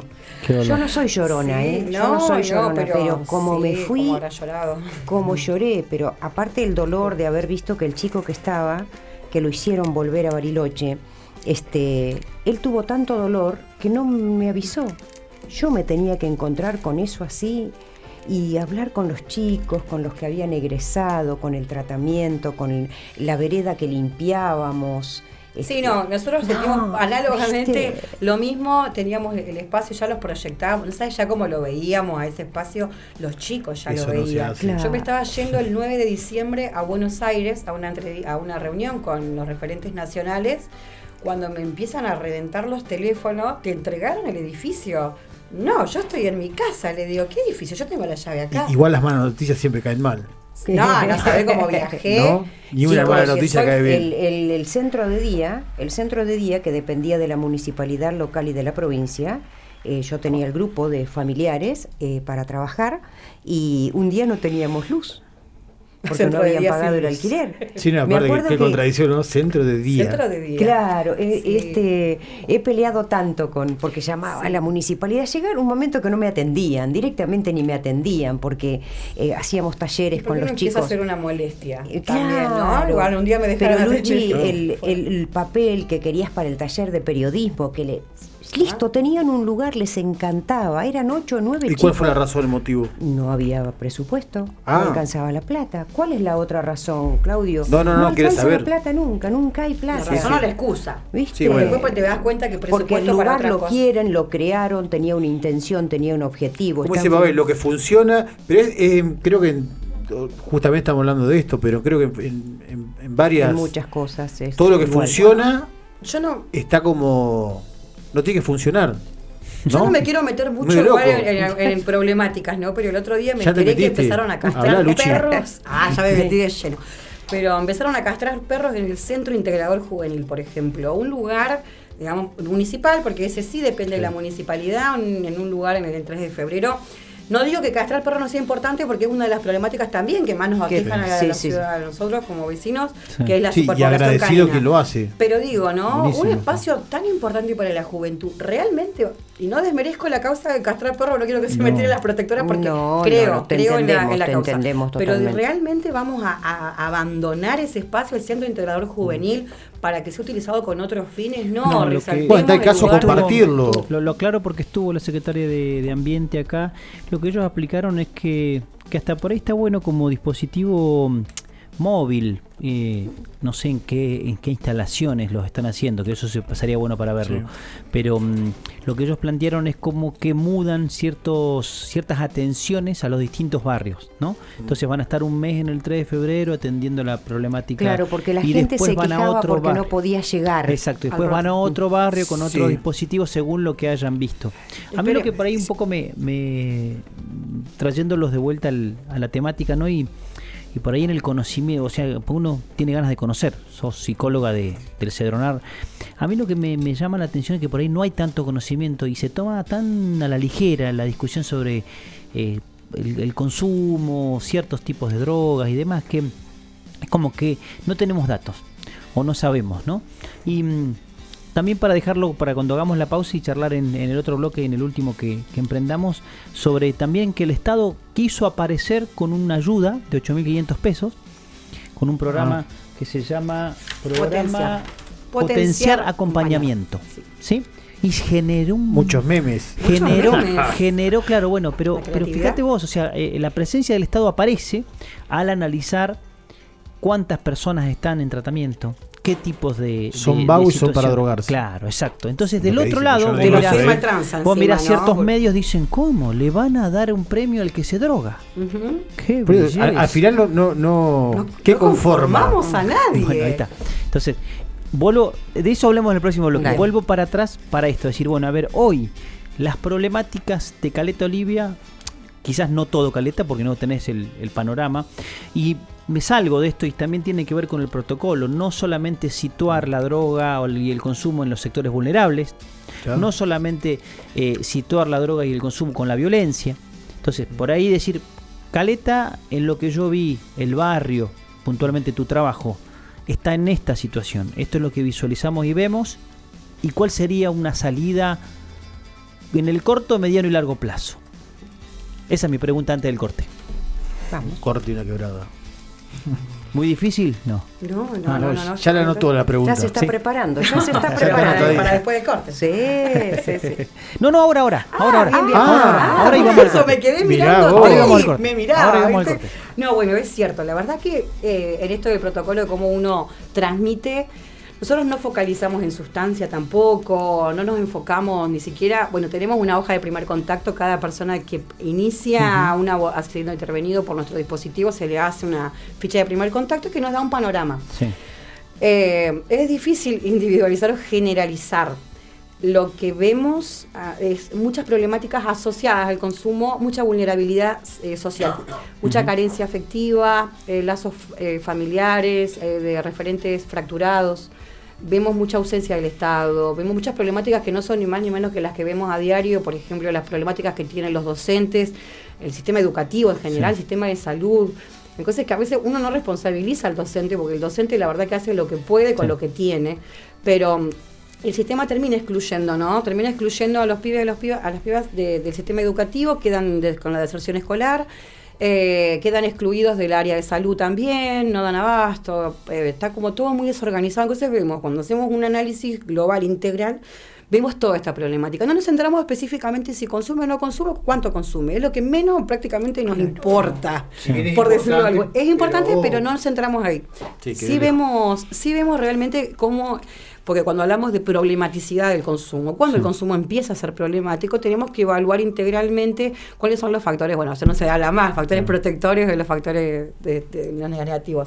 Pero mm, empezamos a ver esto, ¿no? Empezamos a ver cómo es el contexto donde se consume, el uso que se le da, cómo son los lazos, la red de contención afectiva. Y ahí donde vemos gran vulnerabilidad, mucha. La verdad que eso es lo que nos preocupa y brindamos un espacio donde ese malestar, donde ese conflicto se pueda elaborar, ¿no? Pero vemos de que hay mucha ausencia, hay mucha debilidad. Pero necesitas aplicarle otros dispositivos después. Totalmente, Claro, totalmente. Nosotros articulamos con las escuelas para ver la estrategia individual para ese niño, esa niña o ese adolescente para su retorno al colegio y darle continuidad y no para que vaya por ir. No, porque ir por ir van muchos a Sí, la escuela, sí. pero no, para que sea significativo su tránsito por un establecimiento educativo que tiene un fundamento, una razón de ser, así sea por una institución de salud, eh, no sé, la gestión del carné hospitalario, el control ginecológico de nuestras niñas y nuestras adolescentes también, o sea, es un abordaje realmente integral donde vemos mucha debilidad. Ahora, y- pregunto somos esto rápido. Sí. Eh, y te doy la palabra, Claudio. Eh, si le toca un, un dispositivo o tener que tomar una decisión al docente, y hablo en general, porque soy docente también, ¿lo aplica de la misma manera o utiliza su propio parecer en muchas cuestiones diciendo, a ver, mira, este que se droga, a ver, ¿dónde lo pongo? ¿Por qué me imponen esto? Yo creo que hay mucha que el docente le falta recurso realmente. Creo que hay predisposición. Me ha pasado, tal vez este, bueno, este año imposible, pero hemos transitado por algunos establecimientos de colegios secundarios donde los asesores, eh, los gabinetes de orientación social, nos han manifestado a veces que se sienten, que no se sienten capacitados con las herramientas necesarias para poder abordar las problemáticas de los adolescentes. Ya trabajar con adolescentes es difícil, sumale la problemática del consumo o la preocupación por estar viendo, siendo testigo de que inicia un consumo. Entonces creo que hay que dotar de herramientas al docente que tiene predisposición, pero también la escuela, el sistema educativo es muy rígido, Sí. eh, con mucha, pero muchísima burocracia y se necesitan permisos y más permisos y que a veces, bueno, nosotros como somos muy autónomos también, tenemos Claro. esa posibilidad de ser más flexibles. Pero Claro. creo que hay predisposición, lo que faltan son herramientas. Claudio. Ya me olvidé. cómo- No, por favor. No, no, que somos conscientes que es es una parte, digamos, del abordaje. Exacto, vos aplicas una parte. Y eso por un lado, y después un poco de, creo que lo hablamos también en un programa, y bueno, lo repito, quizá el docente en este caso que vos lo, lo mencionás, eh, no, no- no sé si la palabra no sepa cómo abordarlo, pero sí tiene la herramienta de a dónde, con quién trabajar, digamos. Y bueno, yo no puedo porque me supera, no es lo mío, no quiero saber, no quiero saber nada, porque hay gente, encontramos todo, no tiene la obligación de abordar ese caso, pero sí también decir, bueno, yo no puedo, pero puede otro. Es que eh, No, yo- lo que se vive muchas veces acá, que nosotros, bueno, lamentablemente, vos creo que lo contó también Daira cuando vino acá. Y fue a la dirección y dijeron que si hablabas y se iba a crear un, no sé, como Un problema un problema, y- más vale ca- que eso quede callado. ahí. Sí, el silencio. Y, y eso a eso iba a ir. Eh, hay asesores pedagógicos en, en muchas colegios escuelas. secundarios tienen ¿cierto? todos En los colegios secundarios, que, que también eh, eh, la función es esa, ¿no? A ver, ¿qué hacemos con este grupo? Porque en definitiva parece que uno tiene que tener el grupo del chico que una vez tuvo un consumo problemático, la escuela propia. ¿De qué estamos hablando? Si se muchas trayectorias eh, individuales, domiciliarias, como, como respuesta, es volvemos a excluir, ¿no? A, a quitar del grupo de, para sacar. Claro. A sacar, esto me molesta, no sé cómo trabajarlo, o no lo miro, o lo saco. Entonces estamos muy acostumbrados a ver eso y la verdad que Eh, el pibe se da cuenta, ¿no? no, no es- Tal cual, estoy pensando en la pregunta que te hacía Pavel, como para ir este, eh, a ver desde mi lugar o cuando trabajé en esto, la importancia de trabajar y de tener estas herramientas y estos dispositivos desde que los chicos entran a la escuela. Sí, desde- de- yo creo que hay que dotar a todos los adultos, creo que todos deberíamos de ser capacitados en cómo trabajarlo para evitar el miedo, para evitar el silencio también, porque cuántas familias también se tapa, se calla, Claro. no, se minimiza, se subestima, o al contrario, ¿viste? Se, no sé, se impone como temor, miedo. como- Esto que decías vos de, de- de las carencias afectivas, ¿cuánto hay ahí, no? El vacío, el hueco, porque el niño puede jugar con una tapita de botella hasta que tiene 5 y 6 años. No con la botella. Eh, no con, la, No con la botella. Pero cuando vos sos grande, el vacío aparece. Ahí aparece. El vacío está. En la adolescencia más que nada, ¿no? Si empezamos a ver el enojo, la frustración, la- lo que se revelan, están construyendo su identidad adulta. Y ahí se pone en jaque todo lo vivido, ¿no? Ya me puse el traje de psicóloga. No, y ahí no, se, que- es se- que se resignifica claro. todo. Entonces o, uno o el ver tiempo que se perdió, porque realmente se perdió en eso. A ver, ¿cómo recuperamos para que un chico adolescente que tiene su vida por delante encuentre un motivo para seguir? Porque a uno le parece una pavada, ah, vos sos jovencito, vos no tenés problemas. El vacío, la, la carencia afectiva. La importancia del ver al otro, porque muchas veces no vemos, bueno, no, o, o lo evitamos, no queremos ver lo que la importancia de, de mirar al otro y, preguntarle qué le pasa. Claro. Algo tan mínimo de que a veces uno cuando está mal, cuando está en depresión, cuando entra en un conflicto, la imposibilidad de poner en palabras y la necesidad de que venga otro a incentivar la palabra, a, a poner la palabra por sobre todo, por sobre el acto. Voy a, a- para ir a la pausa voy a, a decir algo que me encanta para cerrar este bloque. Experimentar el sentimiento de estar acompañado, amparado, de ser valorado, querido, deseado e incluso necesitado. Y esto brota desde el vínculo con las personas. Hacemos una pausa, tomamos un tecito, otro mate y seguimos en este pasajeros del dispositivo Cedronar. Pausa y volvemos.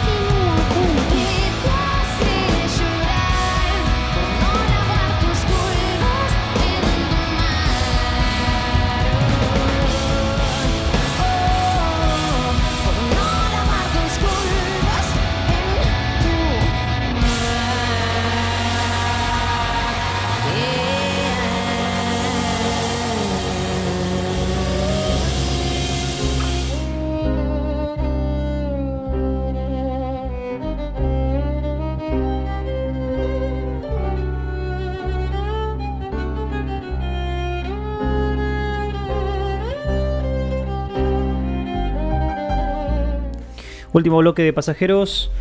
Seguimos charlando sobre el dispositivo Cedronar que se aplica acá en nuestra querida ciudad de Caleta, Olivia. Sigo charlando con, con Luchi, con Claudio y con Moni sobre todas estas cuestiones y había quedado como tema en el tintero del bloque anterior este programa, este subsidio que, que está emprendiendo el Estado Nacional que se llama Potenciar Acompañamiento, que son 8.500 pesos de ayuda, de colaboración, de inserción de personas que están en un tratamiento, que están insertos en un tratamiento de que tengan que ver con algún consumo problemático.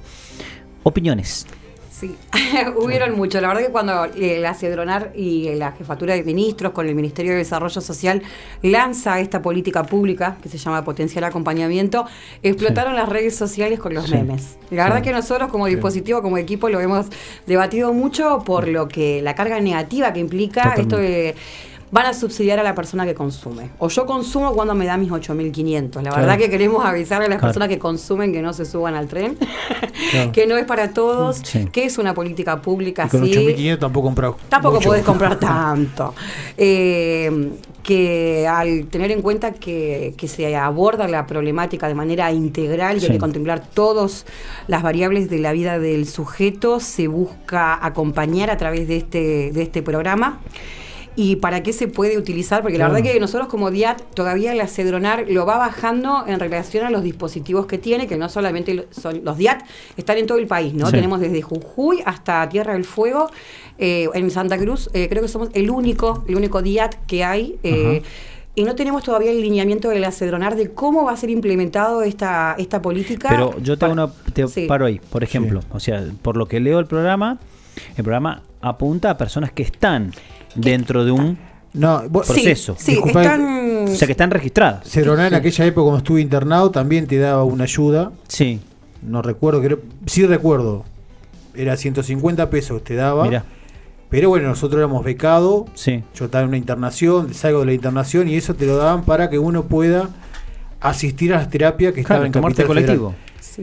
Plata de hoy, la verdad que no sé qué relación tendría. Es lo mismo que ahora, 8.500 Sí. pesos, creo que si Claro. tenés que ir cuatro veces a... Claro. Sí, lo que, lo, para quienes, o sea, básicamente lo que nos han hecho, sí, para quienes estén transitando un tratamiento por consumo problemático de al menos seis En- meses de duración. en una etapa algún- avanzada, En algún espacio de cedronar. Sí, puede Ahí ser va. porque depende, ¿no? O sea, la- las comunidades terapéuticas, por ejemplo, que es lo que más en Sí. Patagonia hay, eh, los tratamientos son variables en relación a la problematicidad de la persona. O sea que si tenemos un tratamiento de un año, los pibes por lo general, las pibes y las pibas Sí. se, se internan un año.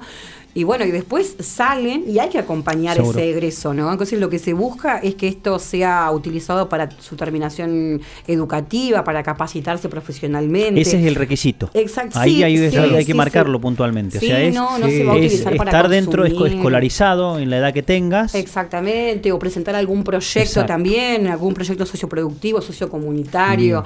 No es tan, bueno, me drogo, me dan 8.500. Claro. no, tiene que estar incluido dentro de algún dispositivo de Cedronar Y- en y un trabajar. tratamiento de al menos seis meses. No es, bueno, mañana me, a mañana nos revientan los teléfonos para seguro. inscribirse en el No, día. está bueno como dato, está bueno como- Nah, igual a mí ya te digo que el Sí, telefonito sí, me me, me llamaron, me ¿cómo es? ¿Sabes algo? Claro. Y en Sí, realidad sí, no- sí. yo no lo sé.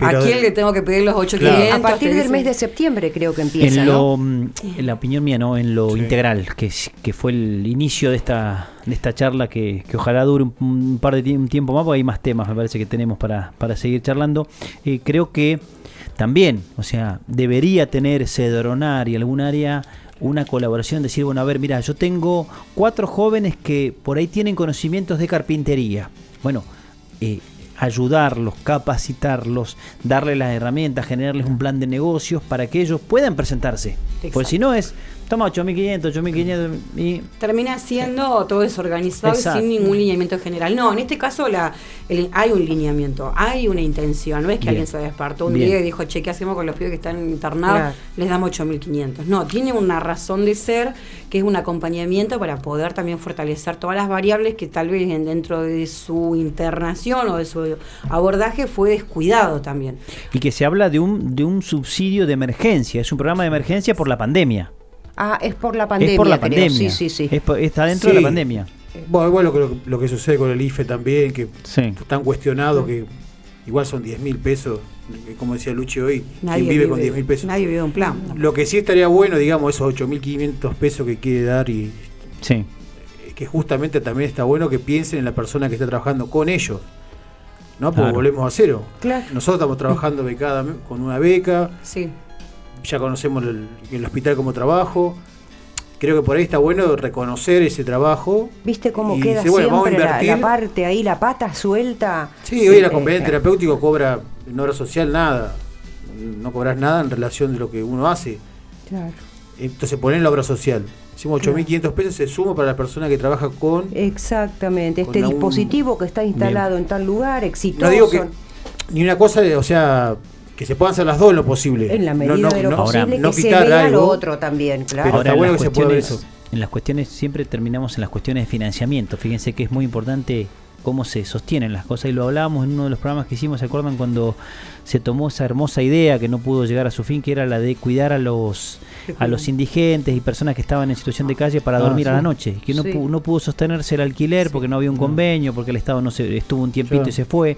Eh, eh, ideas buenas tenemos todos. Sí. Ahora, Sí. en estas cuestiones también me parece que el trabajo eh, eh, integral, vuelvo a usar la palabra, eh, se hace más difícil. Se hace más difícil. Y lo que uno ve, por ejemplo, en esto, eh, lo que dicen es, bueno, a ver, nosotros tenemos, o sea, está reconocido que hay situaciones que, de, de personas que piden ayuda.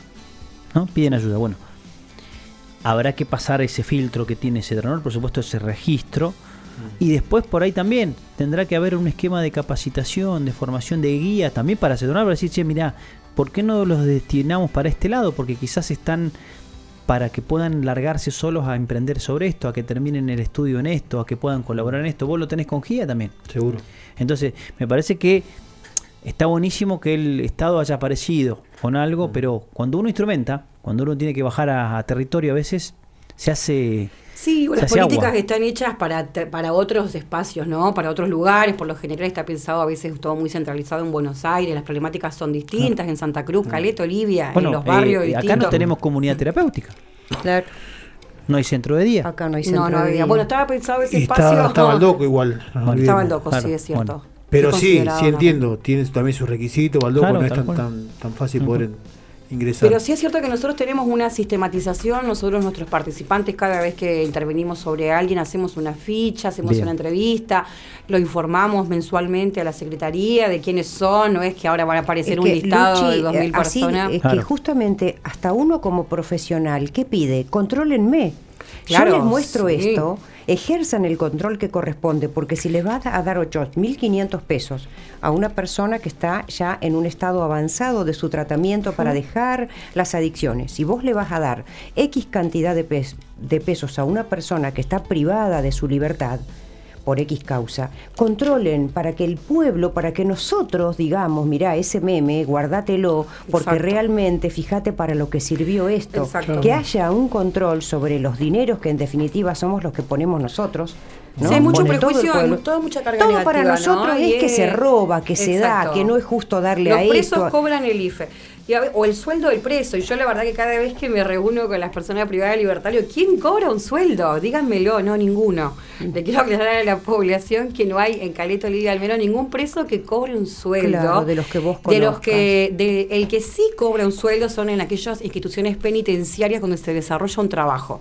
¿No? hay penitenciarías, por ejemplo, en la localidad de ocurre. Río Gallegos, donde se trabaja, pero eso es por ley, constitución, convenciones de derechos humanos, de que ninguna persona puede trajar sin retribución económica. Claro. Ni las personas, por ejemplo, no, Sí, porque no lo, lo aclaro porque capaz que No, está la duda. y, a- y ¿viste? aparte, lo- yo Muy bien que lo hayas aclarado. No, porque a veces muy dicen, bueno, pero que trabajen gratis. No, No, y- nadie. Y pero Nadie. igual te hago un paréntesis ahí en Buenos Aires. una- un compañero, un amigo, bueno, tuvo la, la experiencia de estar privado de libertad y cuando te- participó también del trabajo. Y uno no cree que va a cobrar. Creo que cobró en cuatro años 500 pesos. Claro. Sí, que Entonces le dijeron, ¿lo querés llevarte ahora o venís el lunes? No, Claro. bueno. Por favor. No, por eso, pero es que el tal que nos quejamos del negrear, ¿no? Y empezamos a ver de que en realidad queremos la mano de obra gratis por el solo hecho de estar privado de libertad. El único derecho que tienen restringido es el de la libertad individual, no pueden transitar, por, pero después todos los derechos se les siguen manteniendo como sujetos de derecho. Así que la persona que trabaja, ya sea la persona que está alojada en alguna institución psiquiátrica, que todavía siguen existiendo, y hace un trabajo, esa persona igual se le paga. Y está bien que así sea. O sea, a la gente lo que le quiero aclarar es que Buen está dato. bien que a todos se les retribuya por el trabajo realizado. por el trabajo, por la condición. está y, mal. y- Bien, y para esto de que, que le estás dando a esos que no sirven para nada, no, no, No, eso no. no. es así, saquemos Nah, eso, convengamos no nos también, de esta No situación. me quiero renegar. A ver, dale, No, no, no, sí digo que- tenés- No vamos a renegar. Gracias por la ayuda y está re bueno que puedan ayudar en- más en esta emergencia, en eso lo pongo un poco de seriedad. Sí. Pero bueno, creo que somos todos conscientes que con 10 mil pesos, que en realidad es mucho menos porque se cobra cada dos meses. Sí, sí. No, no critico el gesto, digamos, del, del ¿El IFE Estado. decís vos? Claro, solamente que sí, bueno, sí, sí. para el que se queja, digamos, el ciudadano que se queja del vecino, che, vos estás cobrando eso, sos, sos una O sea, no critico la ayuda. Convengamos que hay, hay Pero- un dato no menor y que empezó también en la charla. Eh, la- las problemáticas están asociadas a la informalidad.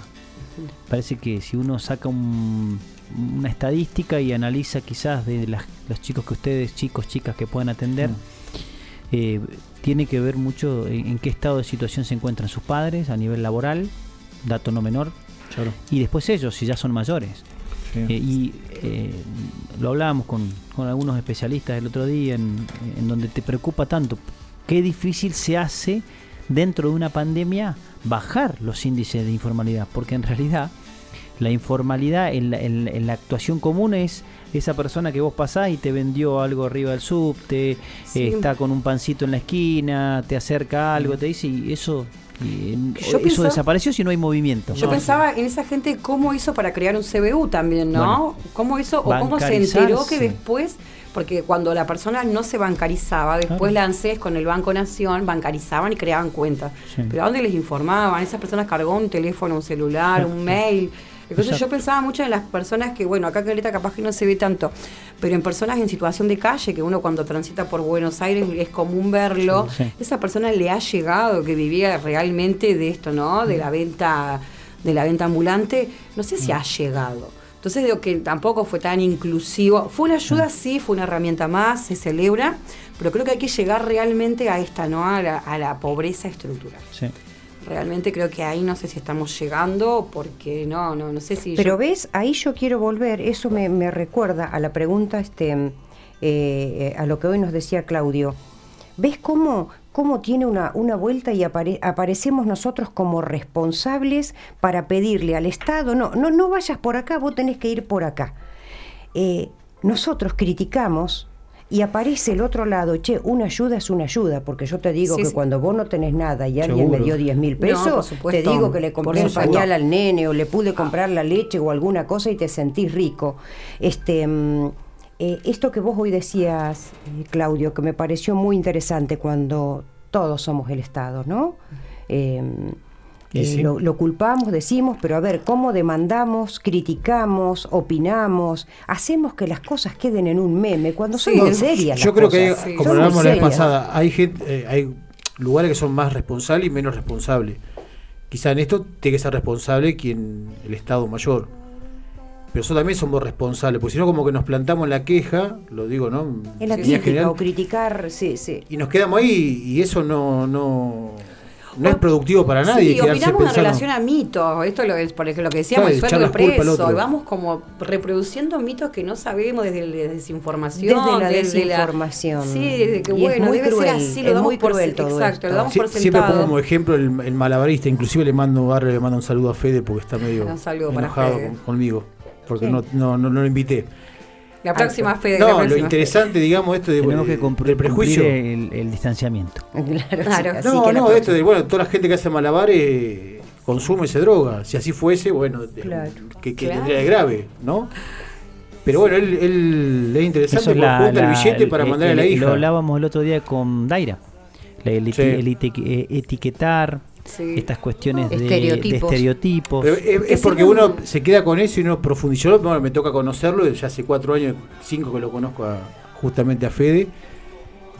Y es interesante, lo, lo digo al aire, creo que no se va a enojar. Bueno, él, ju- él junta su dinero y lo manda, tiene una hija ahí, y lo manda Sí.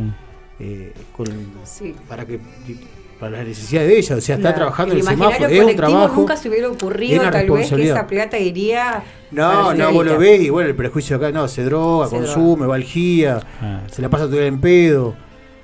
Bueno, no ¿Por sucede qué- eso. ¿Por qué no se busca un trabajo digno? Claro, No, seguro, bueno, ¿cómo lo buscamos? no? Andá vos la- ahí. Claro. Claro. No Bueno, le des el- Hace malabares. No lo tomes. sabemos que lo disfruta también. No, O sea, no, el no lo tomes obvio. y ese Artista, siempre vuelve a lo realmente. mismo. Somos Claro. crueles, realmente. Y no nos damos cuenta con los comentarios sí. que hacemos que cómo herimos al otro y el otro después responde y ahí lo volvemos a culpar, Claro. ¿no? Porque obviamente ante una, ante una acción Claro. hay una reacción. Ahora, en eso, por ejemplo, vos lo marcaste en el inicio de la charla, que por ahí queda.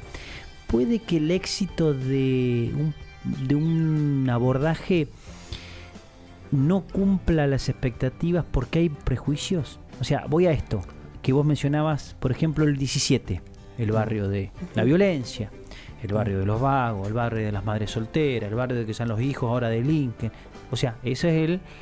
La, la, la Doña la parte Rosa oscura. la lectura de Doña Rosa, ¿no? Entonces, cuando vos vas con un abordaje, decís, bueno, a ver, ¿cómo se predispone ese joven para decir, bueno, salgo? Sí, yo soy el vago, el violento, y demás. Ya está, ya está Sí, el claro. rótulo. yo me comporto etiqueta. como la sociedad espera que yo me comporte. Exacto. ¿No pasa eso? Eh, yo creo que sí.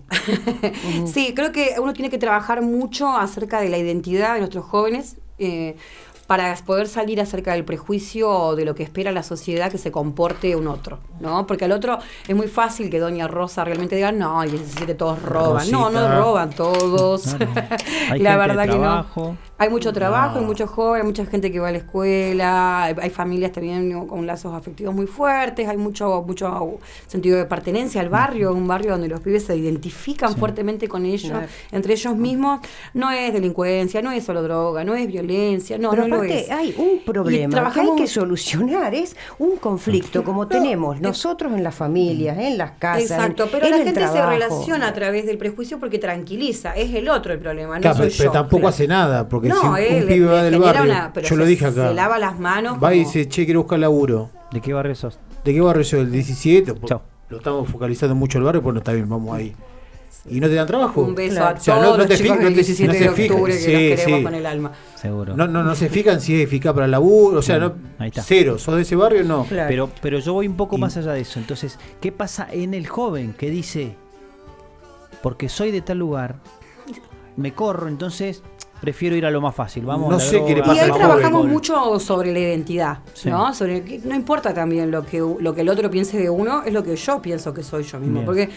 la verdad que gente que habla lo vamos a encontrar en todos lados y si uno Claro. hay que fortalecer la identidad individual que Claro. después se va constituyendo la identidad sí. colectiva y desde ahí, desde el empoderamiento de estos sectores vulnerables, hacerle frente a los prejuicios de los otros, pero que no que ese prejuicio no eh, no sea parte de la construcción de la identidad. Es lo que el otro piensa de mí, no lo que yo No, soy. tiene un nombre, apellido, Exactamente. tiene edad, tiene... Así que lo trabajamos desde ahí, más que nada, desde la identidad grupal, identidad individual, qué es el barrio, este sentido de pertenencia que hay, rescatar lo positivo Bien. y que lo que el otro piense de, de- de él es uno más del otro que de él. Que Juan dice de Pedro, dice más Claro. que de Juan que de Pedro. No, sí. Sí. Eh, así que sí, eso se, sí, pero sí dificulta y sí es un obstáculo y sí lo tenemos en cuenta en las intervenciones, sí, claro. Si tienen que, o sea, estamos hablando por ahí, nos quedamos como solamente con el barrio y por ahí lo del dispositivo eh, es, local. ¿Qué estaría faltando para ampliar por ahí las el, el El margen edificio. de trabajo? El edificio.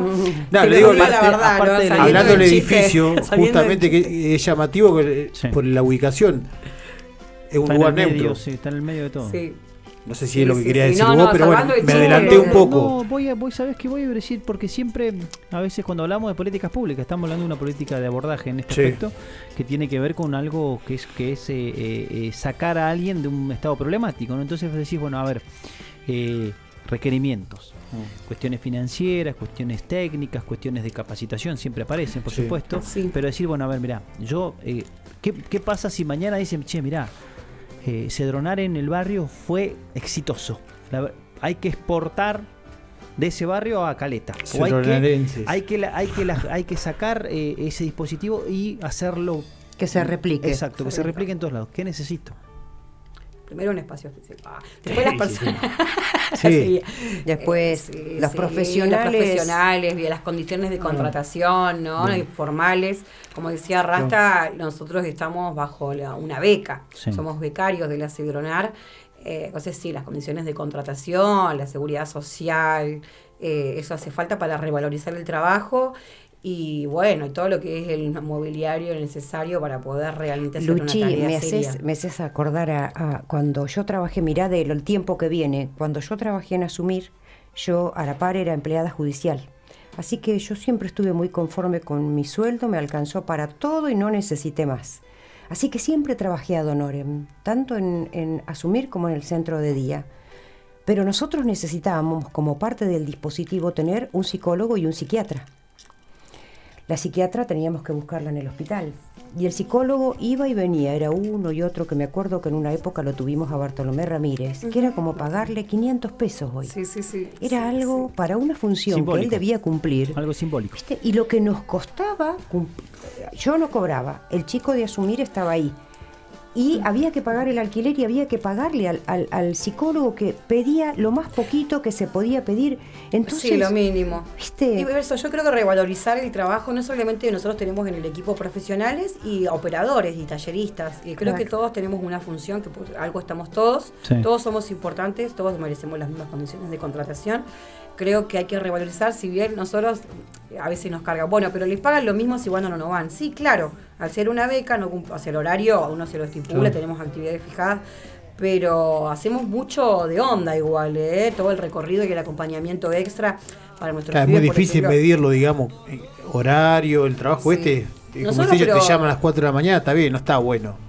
Decimos que, che, está bueno que te llamen a las 4, pero bueno, al otro día te ponen en contacto porque decís, che, ¿por qué me llamaste a las 4? Seguro. O lo atendés, qué sé yo. Que eso sería considerado cada una guardia, o sea, otro- como que el, el pago del doble, cosas. Bueno, pero aparte es muy Nosotros- fácil de supervisar quién trabaja y quién no. No, ¿cierto? no, pero nosotros ¿Qué con el que uno equipo quiere? no- no- Supervisame, controlame, fíjate que O- yo me merezco O algo esta muy plata. simple dentro de una política pública. El informe. El informe. El informe y la evaluación de ese informe y ver si hay éxito o, o se van cumpliendo metas. Exactamente, metas a corto plazo. Todos quieren Nosotros lo estadística queremos igual. igual. Sí, todos quieren estadística y a veces, bueno, porque a Es veces parte se de la nos negoci- evalúa. negociación, La ¿Cómo está, evalúa? es turnera, así. yo conozco las turneras mentirosas. Ah, sí, sí, sí, sí. Se pueden bueno, mentir. nosotros podemos decir que como dispositivo territorial Sí. somos todo terreno, vamos a todos lados, el horario que sea. Nos Sí, hemos seguro. visto corriendo a muchos seguro. lugares en horarios tal vez que uno auto te diría, no, yo a esta hora ahí no voy. No, sí, nosotros vamos. Vamos, tampoco, bueno, no vamos a, a exponer nuestra integridad. Sí. Claro, pero seguro. sí, la verdad que tenemos mucha predisposición. Ayer nos juntamos con el nuevo referente de la Unión Vecinal del Barrio 17 de octubre, donde le planteamos nuestra predisposición para, bueno, para, le contamos un poco el trabajo que estábamos haciendo y para seguir interviniendo. Y sabe que el que quiera sumar, el que quiera sumar, construir, nos va a encontrar de, de su lado. Ya, Bien. si ya empiezan con las palabritas, no, Bien. ahí nos corremos. Bien, bien. Somos poco románticos. La verdad poco- que sí. ¿Qué, mm, qué restaría para decir, bueno, a ver, el, el dispositivo Cedronar, aparte de la infraestructura, ya lo hablamos, está, Ah, ya está más claro. vuelta. Cuentan, cuentan, con, cuentan con el apoyo de FM de la Cuenca para, Ah, y de pasajeros para seguir peleando por ese lugar que, que les pertenece, por supuesto. Sí, Eso, eso de un lado. Dijimos por ahí la, la, la posibilidad de, de- de mejora en el sentido de la contratación. Es un dato Remuneración. exacto, no menor, la, la mejora en eso. Pero también me parece que hay dando vueltas a eh, algo que es fundamental y que por ahí no se trabaja, que es la coordinación con otros entes. Los convenios, las cuestiones con los, eh, el, el trabajo con los entes educativos. Es decir, bueno, a ver, yo tengo un convenio, a esa persona no es que yo voy y la llamo porque me hice amigo de la directora de la escuela del barrio y le digo, che, mira, fíjate que a él hay que armarle algo un poco más. Por arriba. Claro, Sí, un convenio, un convenio. algo que tenga, también que haya una devolución de parte de ella, porque por ahí vos, vos soltás al- al- a la persona que se, se trató, que uso, uso términos que por ahí desconozco, que por ahí lo- los manejan mejor ustedes, pero decir, bueno, a ver, mira, nosotros vamos a aplicar un dispositivo con vos para este tema. Bien, y empezás a, a caminar. Muchos de esos esfuerzos deben ser de ustedes de boca a boca. No son eh, consensuados con un convenio, con un dispositivo, con un presupuesto, que haya un presupuesto del otro lado. Entonces decís, bueno, che, mira, para este tipo de situaciones de vulnerabilidad o de cuestiones, tengo asignado este presupuesto, tengo un cupo. Sí, con respecto a esto, ahora en esta gestión provincial, en esta nueva etapa de la gestión provincial, se creó una secretaría Secretaría. que la tiene el licenciado Néstor, Néstor López, López. Que es de abordaje territorial, que también como la orgánica... Oscar de las- López. No, Néstor López, Néstor licenciado López. en psicología. Ah, mira. Ah, lo escuché. eh, Es, em, Ya te vamos a- sí. yo trabajo en la Sí, secretaría, Sí, sí, yo de abordaje territorial, tenés razón. Sí, bueno, esta secretaría también como la. Cedronar depende Bien. de, o sea, de- yo- de- no depende de ningún ministerio provincial específico, sino también de jefatura de gabinete, creo que tengo entendido, es integral Sí, es una también. secretaría nueva. Es una Secretaría de Estado. Tan, tan, tan, tan. Eh, en función de esto, la política nacional también lo que promueve es esto, de que las provincias empiecen a tomar protagonismo, que hayan convenios con los municipios, Claro, de que se financie, exactamente, porque si no quedamos los dispositivos muy a la deriva. Luchi, es el trabajo en red, que en definitiva el trabajo en red, ante eh, toda esta frustración, se ha convertido en te lo mando. Claro. No, por eso no es yo red. siempre uso una palabra que siempre se usa en cada reunión que uno tiene trabajando en- con esta temática, decir, bueno, faltan recursos. Eso se escucha mucho en, en varias reuniones. Ujú. Y el recurso humano, yo no coincido con eso. Coincido, con- o sea, lo que yo pienso que parece que tiene que optimizar, digamos, lo, Lo que hay. lo que hay. Si hay más, mucho mejor. Eso no está claro. Pero ya hay mucha gente que está trabajando con esto. La otra vez puse como ejemplo el comedor. Dijiste, Sí, sí, sí. que ellos ni saben lo que están haciendo. Ellos se quedan con que están dando un plato de comida. Y sí, eso está bárbaro y, y los aplaudo. Pero están haciendo mucho más que eso. Exacto. Y nada, acercarse a ellos y bueno, y trabajar. Claro. La grupalidad, creo que lo que nos va a definir en una problemática compleja es la capacidad que tengamos los actores sociales de agruparnos, de agruparnos, que haya una política seria, una política pública seria que financie, sí, que financie, que dote de lo necesario para que el trabajo sea serio, digno y que abarque, que pueda una- un abordaje responsable. Pero a la grupalidad, creo de que si trabajamos en red como tiene que ser, Como tiene que porque ser. lo que sostiene es la red. Entonces, si yo tengo la capacidad para poder juntarme con un otro, acordar objetivos comunes, cada uno desde la función que les propia, y va a ser todo mucho más fácil. Ahora, si tenemos que estar nosotros corriendo detrás, y llega un momento que si la, la mesa tiene una pata que está quebrada y nos vamos a terminar cayendo todos. Eso es lo que nosotros pedimos por lo Claro. general. Trabajo en red, trabajo en red, invitamos a todos los actores sociales, que es amplio, como decía Rasta, un comedor. Quien tiene un comedor es una función social importantísima Seguro. dentro de una comunidad. Ya que Ya haya un comedor en nuestra ciudad. Y Sí, que no. Varios. uno, dos, tres. No, claro, eso es más significativo que ¿viste? mucho. Igual Eh, está hablando de una necesidad. Exactamente, esto ¿No? viene. Sí, sí. eh, Pero ya- que, Pero que alguien se un esté merendero ocupando. tal vez pueda llegar a ser, porque esperemos que realmente en ninguna casa falte un plato de comida para nadie, Claro, pero no, que seguro. después quede como una excusa tal vez cuando todas nuestras casas tengamos la posibilidad de ofrecer una copa de leche a nuestros hijos y nuestras hijas, que quede el merendero como una excusa donde se agrupa el niño, donde Claro. el niño transita por una institución, Sí. por un establecimiento, una casa, un lugar, Sí. comparte con otro y que sea un lugar comunitario significativo, Lindo, positivo. claro, de Pero sí, crecimiento, de hoy en día suple una necesidad Hoy- económica, de alimentaria y bueno, se bueno, necesita. mi- miren una, una pequeña aclaración. El, el año pasado eh, me tocó que, que hicimos ahí un abordaje con con mi madre, con Mónica, en, eh, la, esc- en la escuela 20, en, el- en la escuela que mm, tenía una actividad los días sábados. Sábados. eh, donde organizaban. Te- eh, en realidad eh, tenía eso tenía como un pro- era un proyecto que se financiaba de provincia que después se, se, se dejó de era para talleres, actividades lúdicas también recreativas, donde se los convocaba a los chicos desde temprano a la mañana un sábado hasta las 4 o 5 de la tarde. Tenía un financiamiento, que es lo que pasó con, con el tiempo al caerse. Eh, no se pudo financiar desde provincia por sobre todo a las personas que daban esos talleres eh, y después con algunas actividades, llámese balones, eh, para trabajar y para compartir por ahí unas tortas fritas. Algo. Entonces, en, en- en eso cuando uno va y dice, bueno, a ver cuál es el diagnóstico, de por qué, es decir, por qué se, se, se cayó. Bueno, las Se- excusas son estas. Siempre es el recurso. Es el recurso, pero el colegio lo mantuvo y lo mantenía con eh, los preceptores, con gente del centro de estudiantes. Entonces fuimos a nos- me, me acerqué para, para ver requerimientos y algunas necesidades. Y, vos- y- y uno de los chicos, Mauri, me dice, eh, vos sabés que la mayoría de los chicos vienen no porque vienen, van a, a darle algo de comer o porque en realidad tengan ganas de jugar al fútbol, vienen porque no, no quieren estar en su casa. Vienen porque se sienten contenidos. Acá así haya una o diez cosas, pero vienen todo el día y después es difícil que cuando se van, se van tristes. Entonces Bueno, decís, sí. bueno, acá pasa algo. Exacto. Entonces, sí, che, y le digo, ¿y lo hablaste con la psicopedagoga? Sí, la psicopedagoga tiene el diagnóstico de todos los chicos, demás, el, padres violentos, eh, alcohólicos, violencia en la casa, demás, bueno, y, lo que y lo que más me llamaba la atención era que eran entre primer y segundo año la mayoría de los chicos que estaban. Sí, creo que la escuela es un lugar, ¿no? Es un espacio, es un territorio significativo para nuestros jóvenes. Eh, a veces que desertan por, por propias cuestiones propias del sistema, que no puede alojarlos. Pero es un lugar significativo. A mí, la verdad, que yo cuando iba al colegio secundario me hubiera encantado que el colegio esté abierto los fines de semana.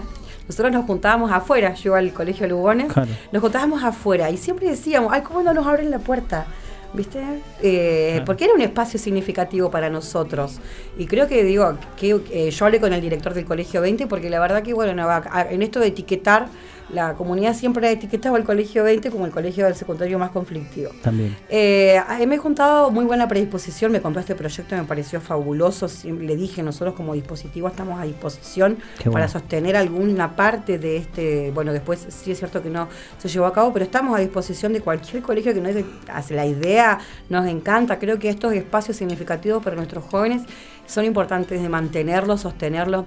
A veces, como nos decía Mónica, yo lo hacía ad honorem. Eh, bueno, está bien, a veces eh, se empezará así, pero hay que hacer un proyecto serio que se financie, Seguro. que la persona que sostenga este espacio sea retribuida porque es un actor social importantísimo, una tarea comunitaria Es importantísima de contención. Totalmente. Y exactamente se tienen en cuenta en las, en las leyes nacionales y provinciales derechos y de derechos de niños, niñas y vas a adolescentes, poder pedir, de decir, que cumpla, que haga, que venga, que todo lo que sea, Sí. pero tiene que ser remunerado. Tiene que estar remunerado, porque a veces de onda, de onda lo hacemos todos, pero después O- se o no empiezan a tiene un- un O poco. en el largo plazo no cumplís las expectativas, porque por ahí vos vas de onda, pero un fin de semana no tenés vos mismo para la nafta, no cobrás. uno pone su No podés cumplir tus horarios. propio, el pro- nosotros- proyecto se Y hay que tener responsabilidad y cuidado en el de buena onda, porque hay mucho curandero dando fuerte, dando vuelta. también. Tiene que haber un mucha gente- coordinador. Mucho garca, decía Pergolini. Mucha, Ah, sí, mucha gente que Está toma, se. Tiene que haber un coordinador que también vaya evaluando, supervisando las actividades, control, que cumpla que con los objetivos poder, propuestos. después caemos en lo mismo o en cosas peores como son las sectas. Pero está bueno en- esto que decía de los espacios, o sea, está, eh, promovemos también una, me imagino, ¿no? Una mesa con el con la de educación, ah, con Consejo Provincial. eh, provincial de educación, eh, donde podamos participar varios actores sociales y, y- y ponerlo y establecerlo mediante un convenio, algo serio, Bien. un proyecto Claro. lindo armado con objetivos. Porque claros. para que Estaría los chicos buenísimo. quieran volver a la escuela, Sí, pero si los chicos hoy van a donde cuarenta- están A mí bien. no me pasaba lo mismo. No, no lo puedo dejar acá. No lo podés dejar ahí adentro. Acá adentro. Bueno, pero también hay que ver qué tipo de escuela ibas. Hermosa. Creo que eh, Unos- dice mucho. Unos pisos no hermosos. me tenía. digas. Muy linda. Bueno, el Lugones es igual, de los mejores colegios de Caleta. Qué lindo eso, qué lindo, ¿no? Qué Uno lindo se queda con una, bueno, con una imagen de esto, ¿no? De- del colegio donde fue y no, yo espero lo mismo. Y por eso decía, no que el pibe o la piba transite por el colegio sin ningún fin, Claro. sin expectativas, no. Y la Que sea institución es la que tiene que decir, che, ¿qué le vamos a dejar a estos Claro, pibes? Porque cuando se vuelve muy rígido, el pibe se va. Lo que tiende a ser rígido, donde no puede. Obsoleto, donde no se es tenido en aburrido, cuenta, claro. donde no puede promover él una actividad que le interese y se va a terminar yendo. Como que nosotros caigamos igual a la Aparte, unión. qué edad hermosa para sacarlo de los chicos. la adolescencia Qué edad, qué edad. Todos queremos volver El a que ser niños y El que pinta, el que es líder, el que es buen deportista, el que todos con esas capacidades que las tienen y que hay que ayudarles a promoverlas y a mostrarlas. Exacto. Y no quedarnos en estas rigideces de las que hablábamos hoy, con, con yo no niego el conocimiento, me parece excelente estudiar historia, geografía, las formas del lenguaje y lo que sea, pero no hay nada, no hay nada como estar en el alma, en sacar lo mejor de uno. Este, Sí. creo que eso es lo que se tiene que abordar y, Y en los lo espacios de hoy. formación también, invitamos a los espacios de formación Muy de bien. futuros profesionales también. Tal Acá cual. tenemos una universidad nacional que forma a futuros docentes, la importancia de que, no sé, de que el primer día se hable de la palabra amor, afecto, contención, eh, bueno, de trabajar los prejuicios, de la importancia de reconocer las leyes, de los derechos de las personas.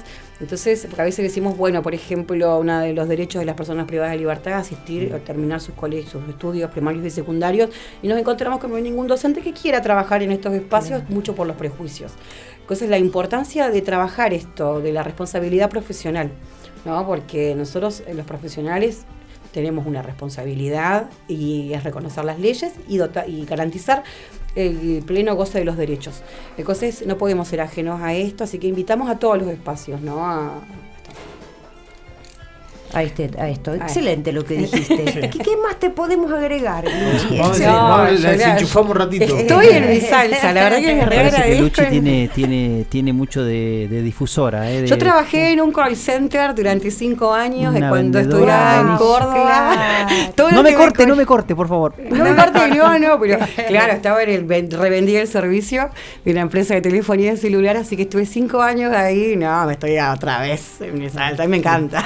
No, no, pero aparte de tu simpatía. Cuando Rasta me dijo, digo, olvídate. Claro. Aparte, qué mejor que realmente socializar estos dispositivos Muy que bien. existimos, que como nosotros hay otros actores sociales, así que no, está genial, la verdad, la idea les re agradezco que, que me hayan invitado y un saludo a todo el equipo del DIAT eh, por, por el aguante, por el trabajo y por la Por responsabilidad. que- supuesto, por supuesto, un aplauso para ellos. Bueno, Claudio, a ver, Sí. ¿qué querías? ¿A quién querías saludar? Uf. Está tu mamá escuchándonos. Sí, sí, de Buenos Aires. No. Qué bien, Así que. bueno, Mirá hasta dónde llega la radio hoy, ¿no? Mirá, Mirá dónde va. Para ¿Cómo todos se llama lobos. tu mamá? Muy María bien. Cristina Miri.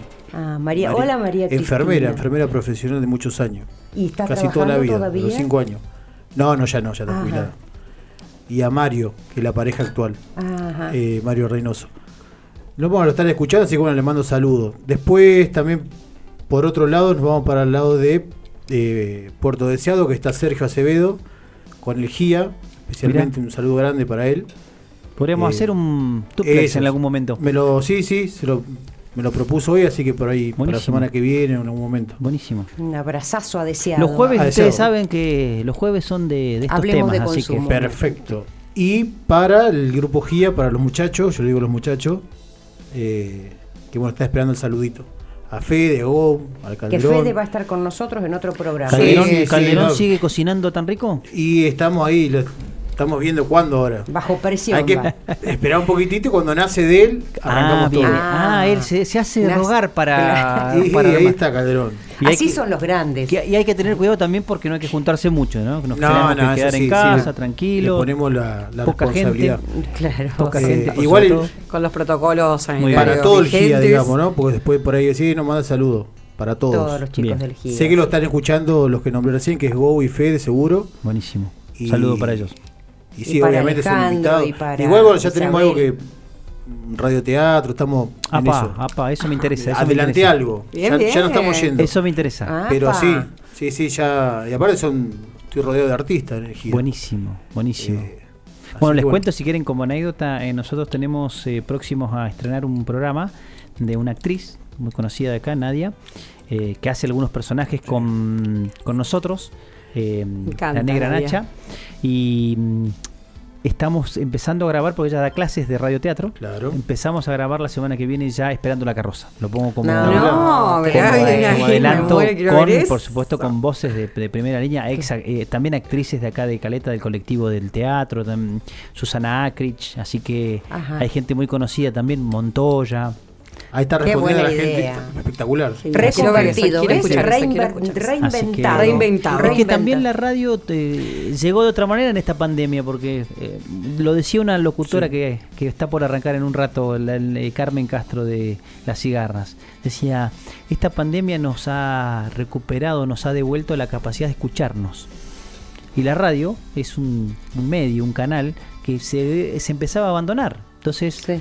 Por ahí el ida y vuelta de la radio, hoy que nos podemos ver y todo eso. No, no lo uso tanto yo, pero Ajá. otros Ah. programas les gusta. Ah, bueno, porque yo me estaba muy No, estirando, no, no, ¿eh? No, no, no, no, no, no, no, está- hoy no se escucha No hagas nada muy sobre la ¿eh? mesa. Sí, avísanos. Avísennos, por me favor. peino, No, pero es cierto, es cierto, es cierto lo que es la, y la capacidad de, de escucha, ¿no? Sí. Porque a veces los medios masivos de comunicación la, que te, no, que te Es que llevan te a esto, la- la, hartan, la sí, rapidez, sí, la sí. televisión, cómo satura el Sí. teléfono y esto de la necesidad de no hacer una pausa y escucharnos. ¿Qué Y le que está quede pasando? también, porque por ejemplo yo lo que hago es por ahí lo repito el programa. Lo, Sí. En otro lugar cuando por ahí pasó algo pongo eh, eh, pongo el programa sobre esa temática. Generalmente entonces la radio también sirve para eso. Decir, bueno, hablamos de este tema, hoy nos toca cedronar, la, cómo está. Quizás hacemos otros en dos meses y decimos, bueno, mira, a ver, la realidad de cedronar en agosto era esta. Y ahora tenemos espacio físico, vamos a decir, en Ah. ese edificio. Teléfono a- cuando eso pase, cuando eso pase, lo Hacemos- tenemos que anunciar acá.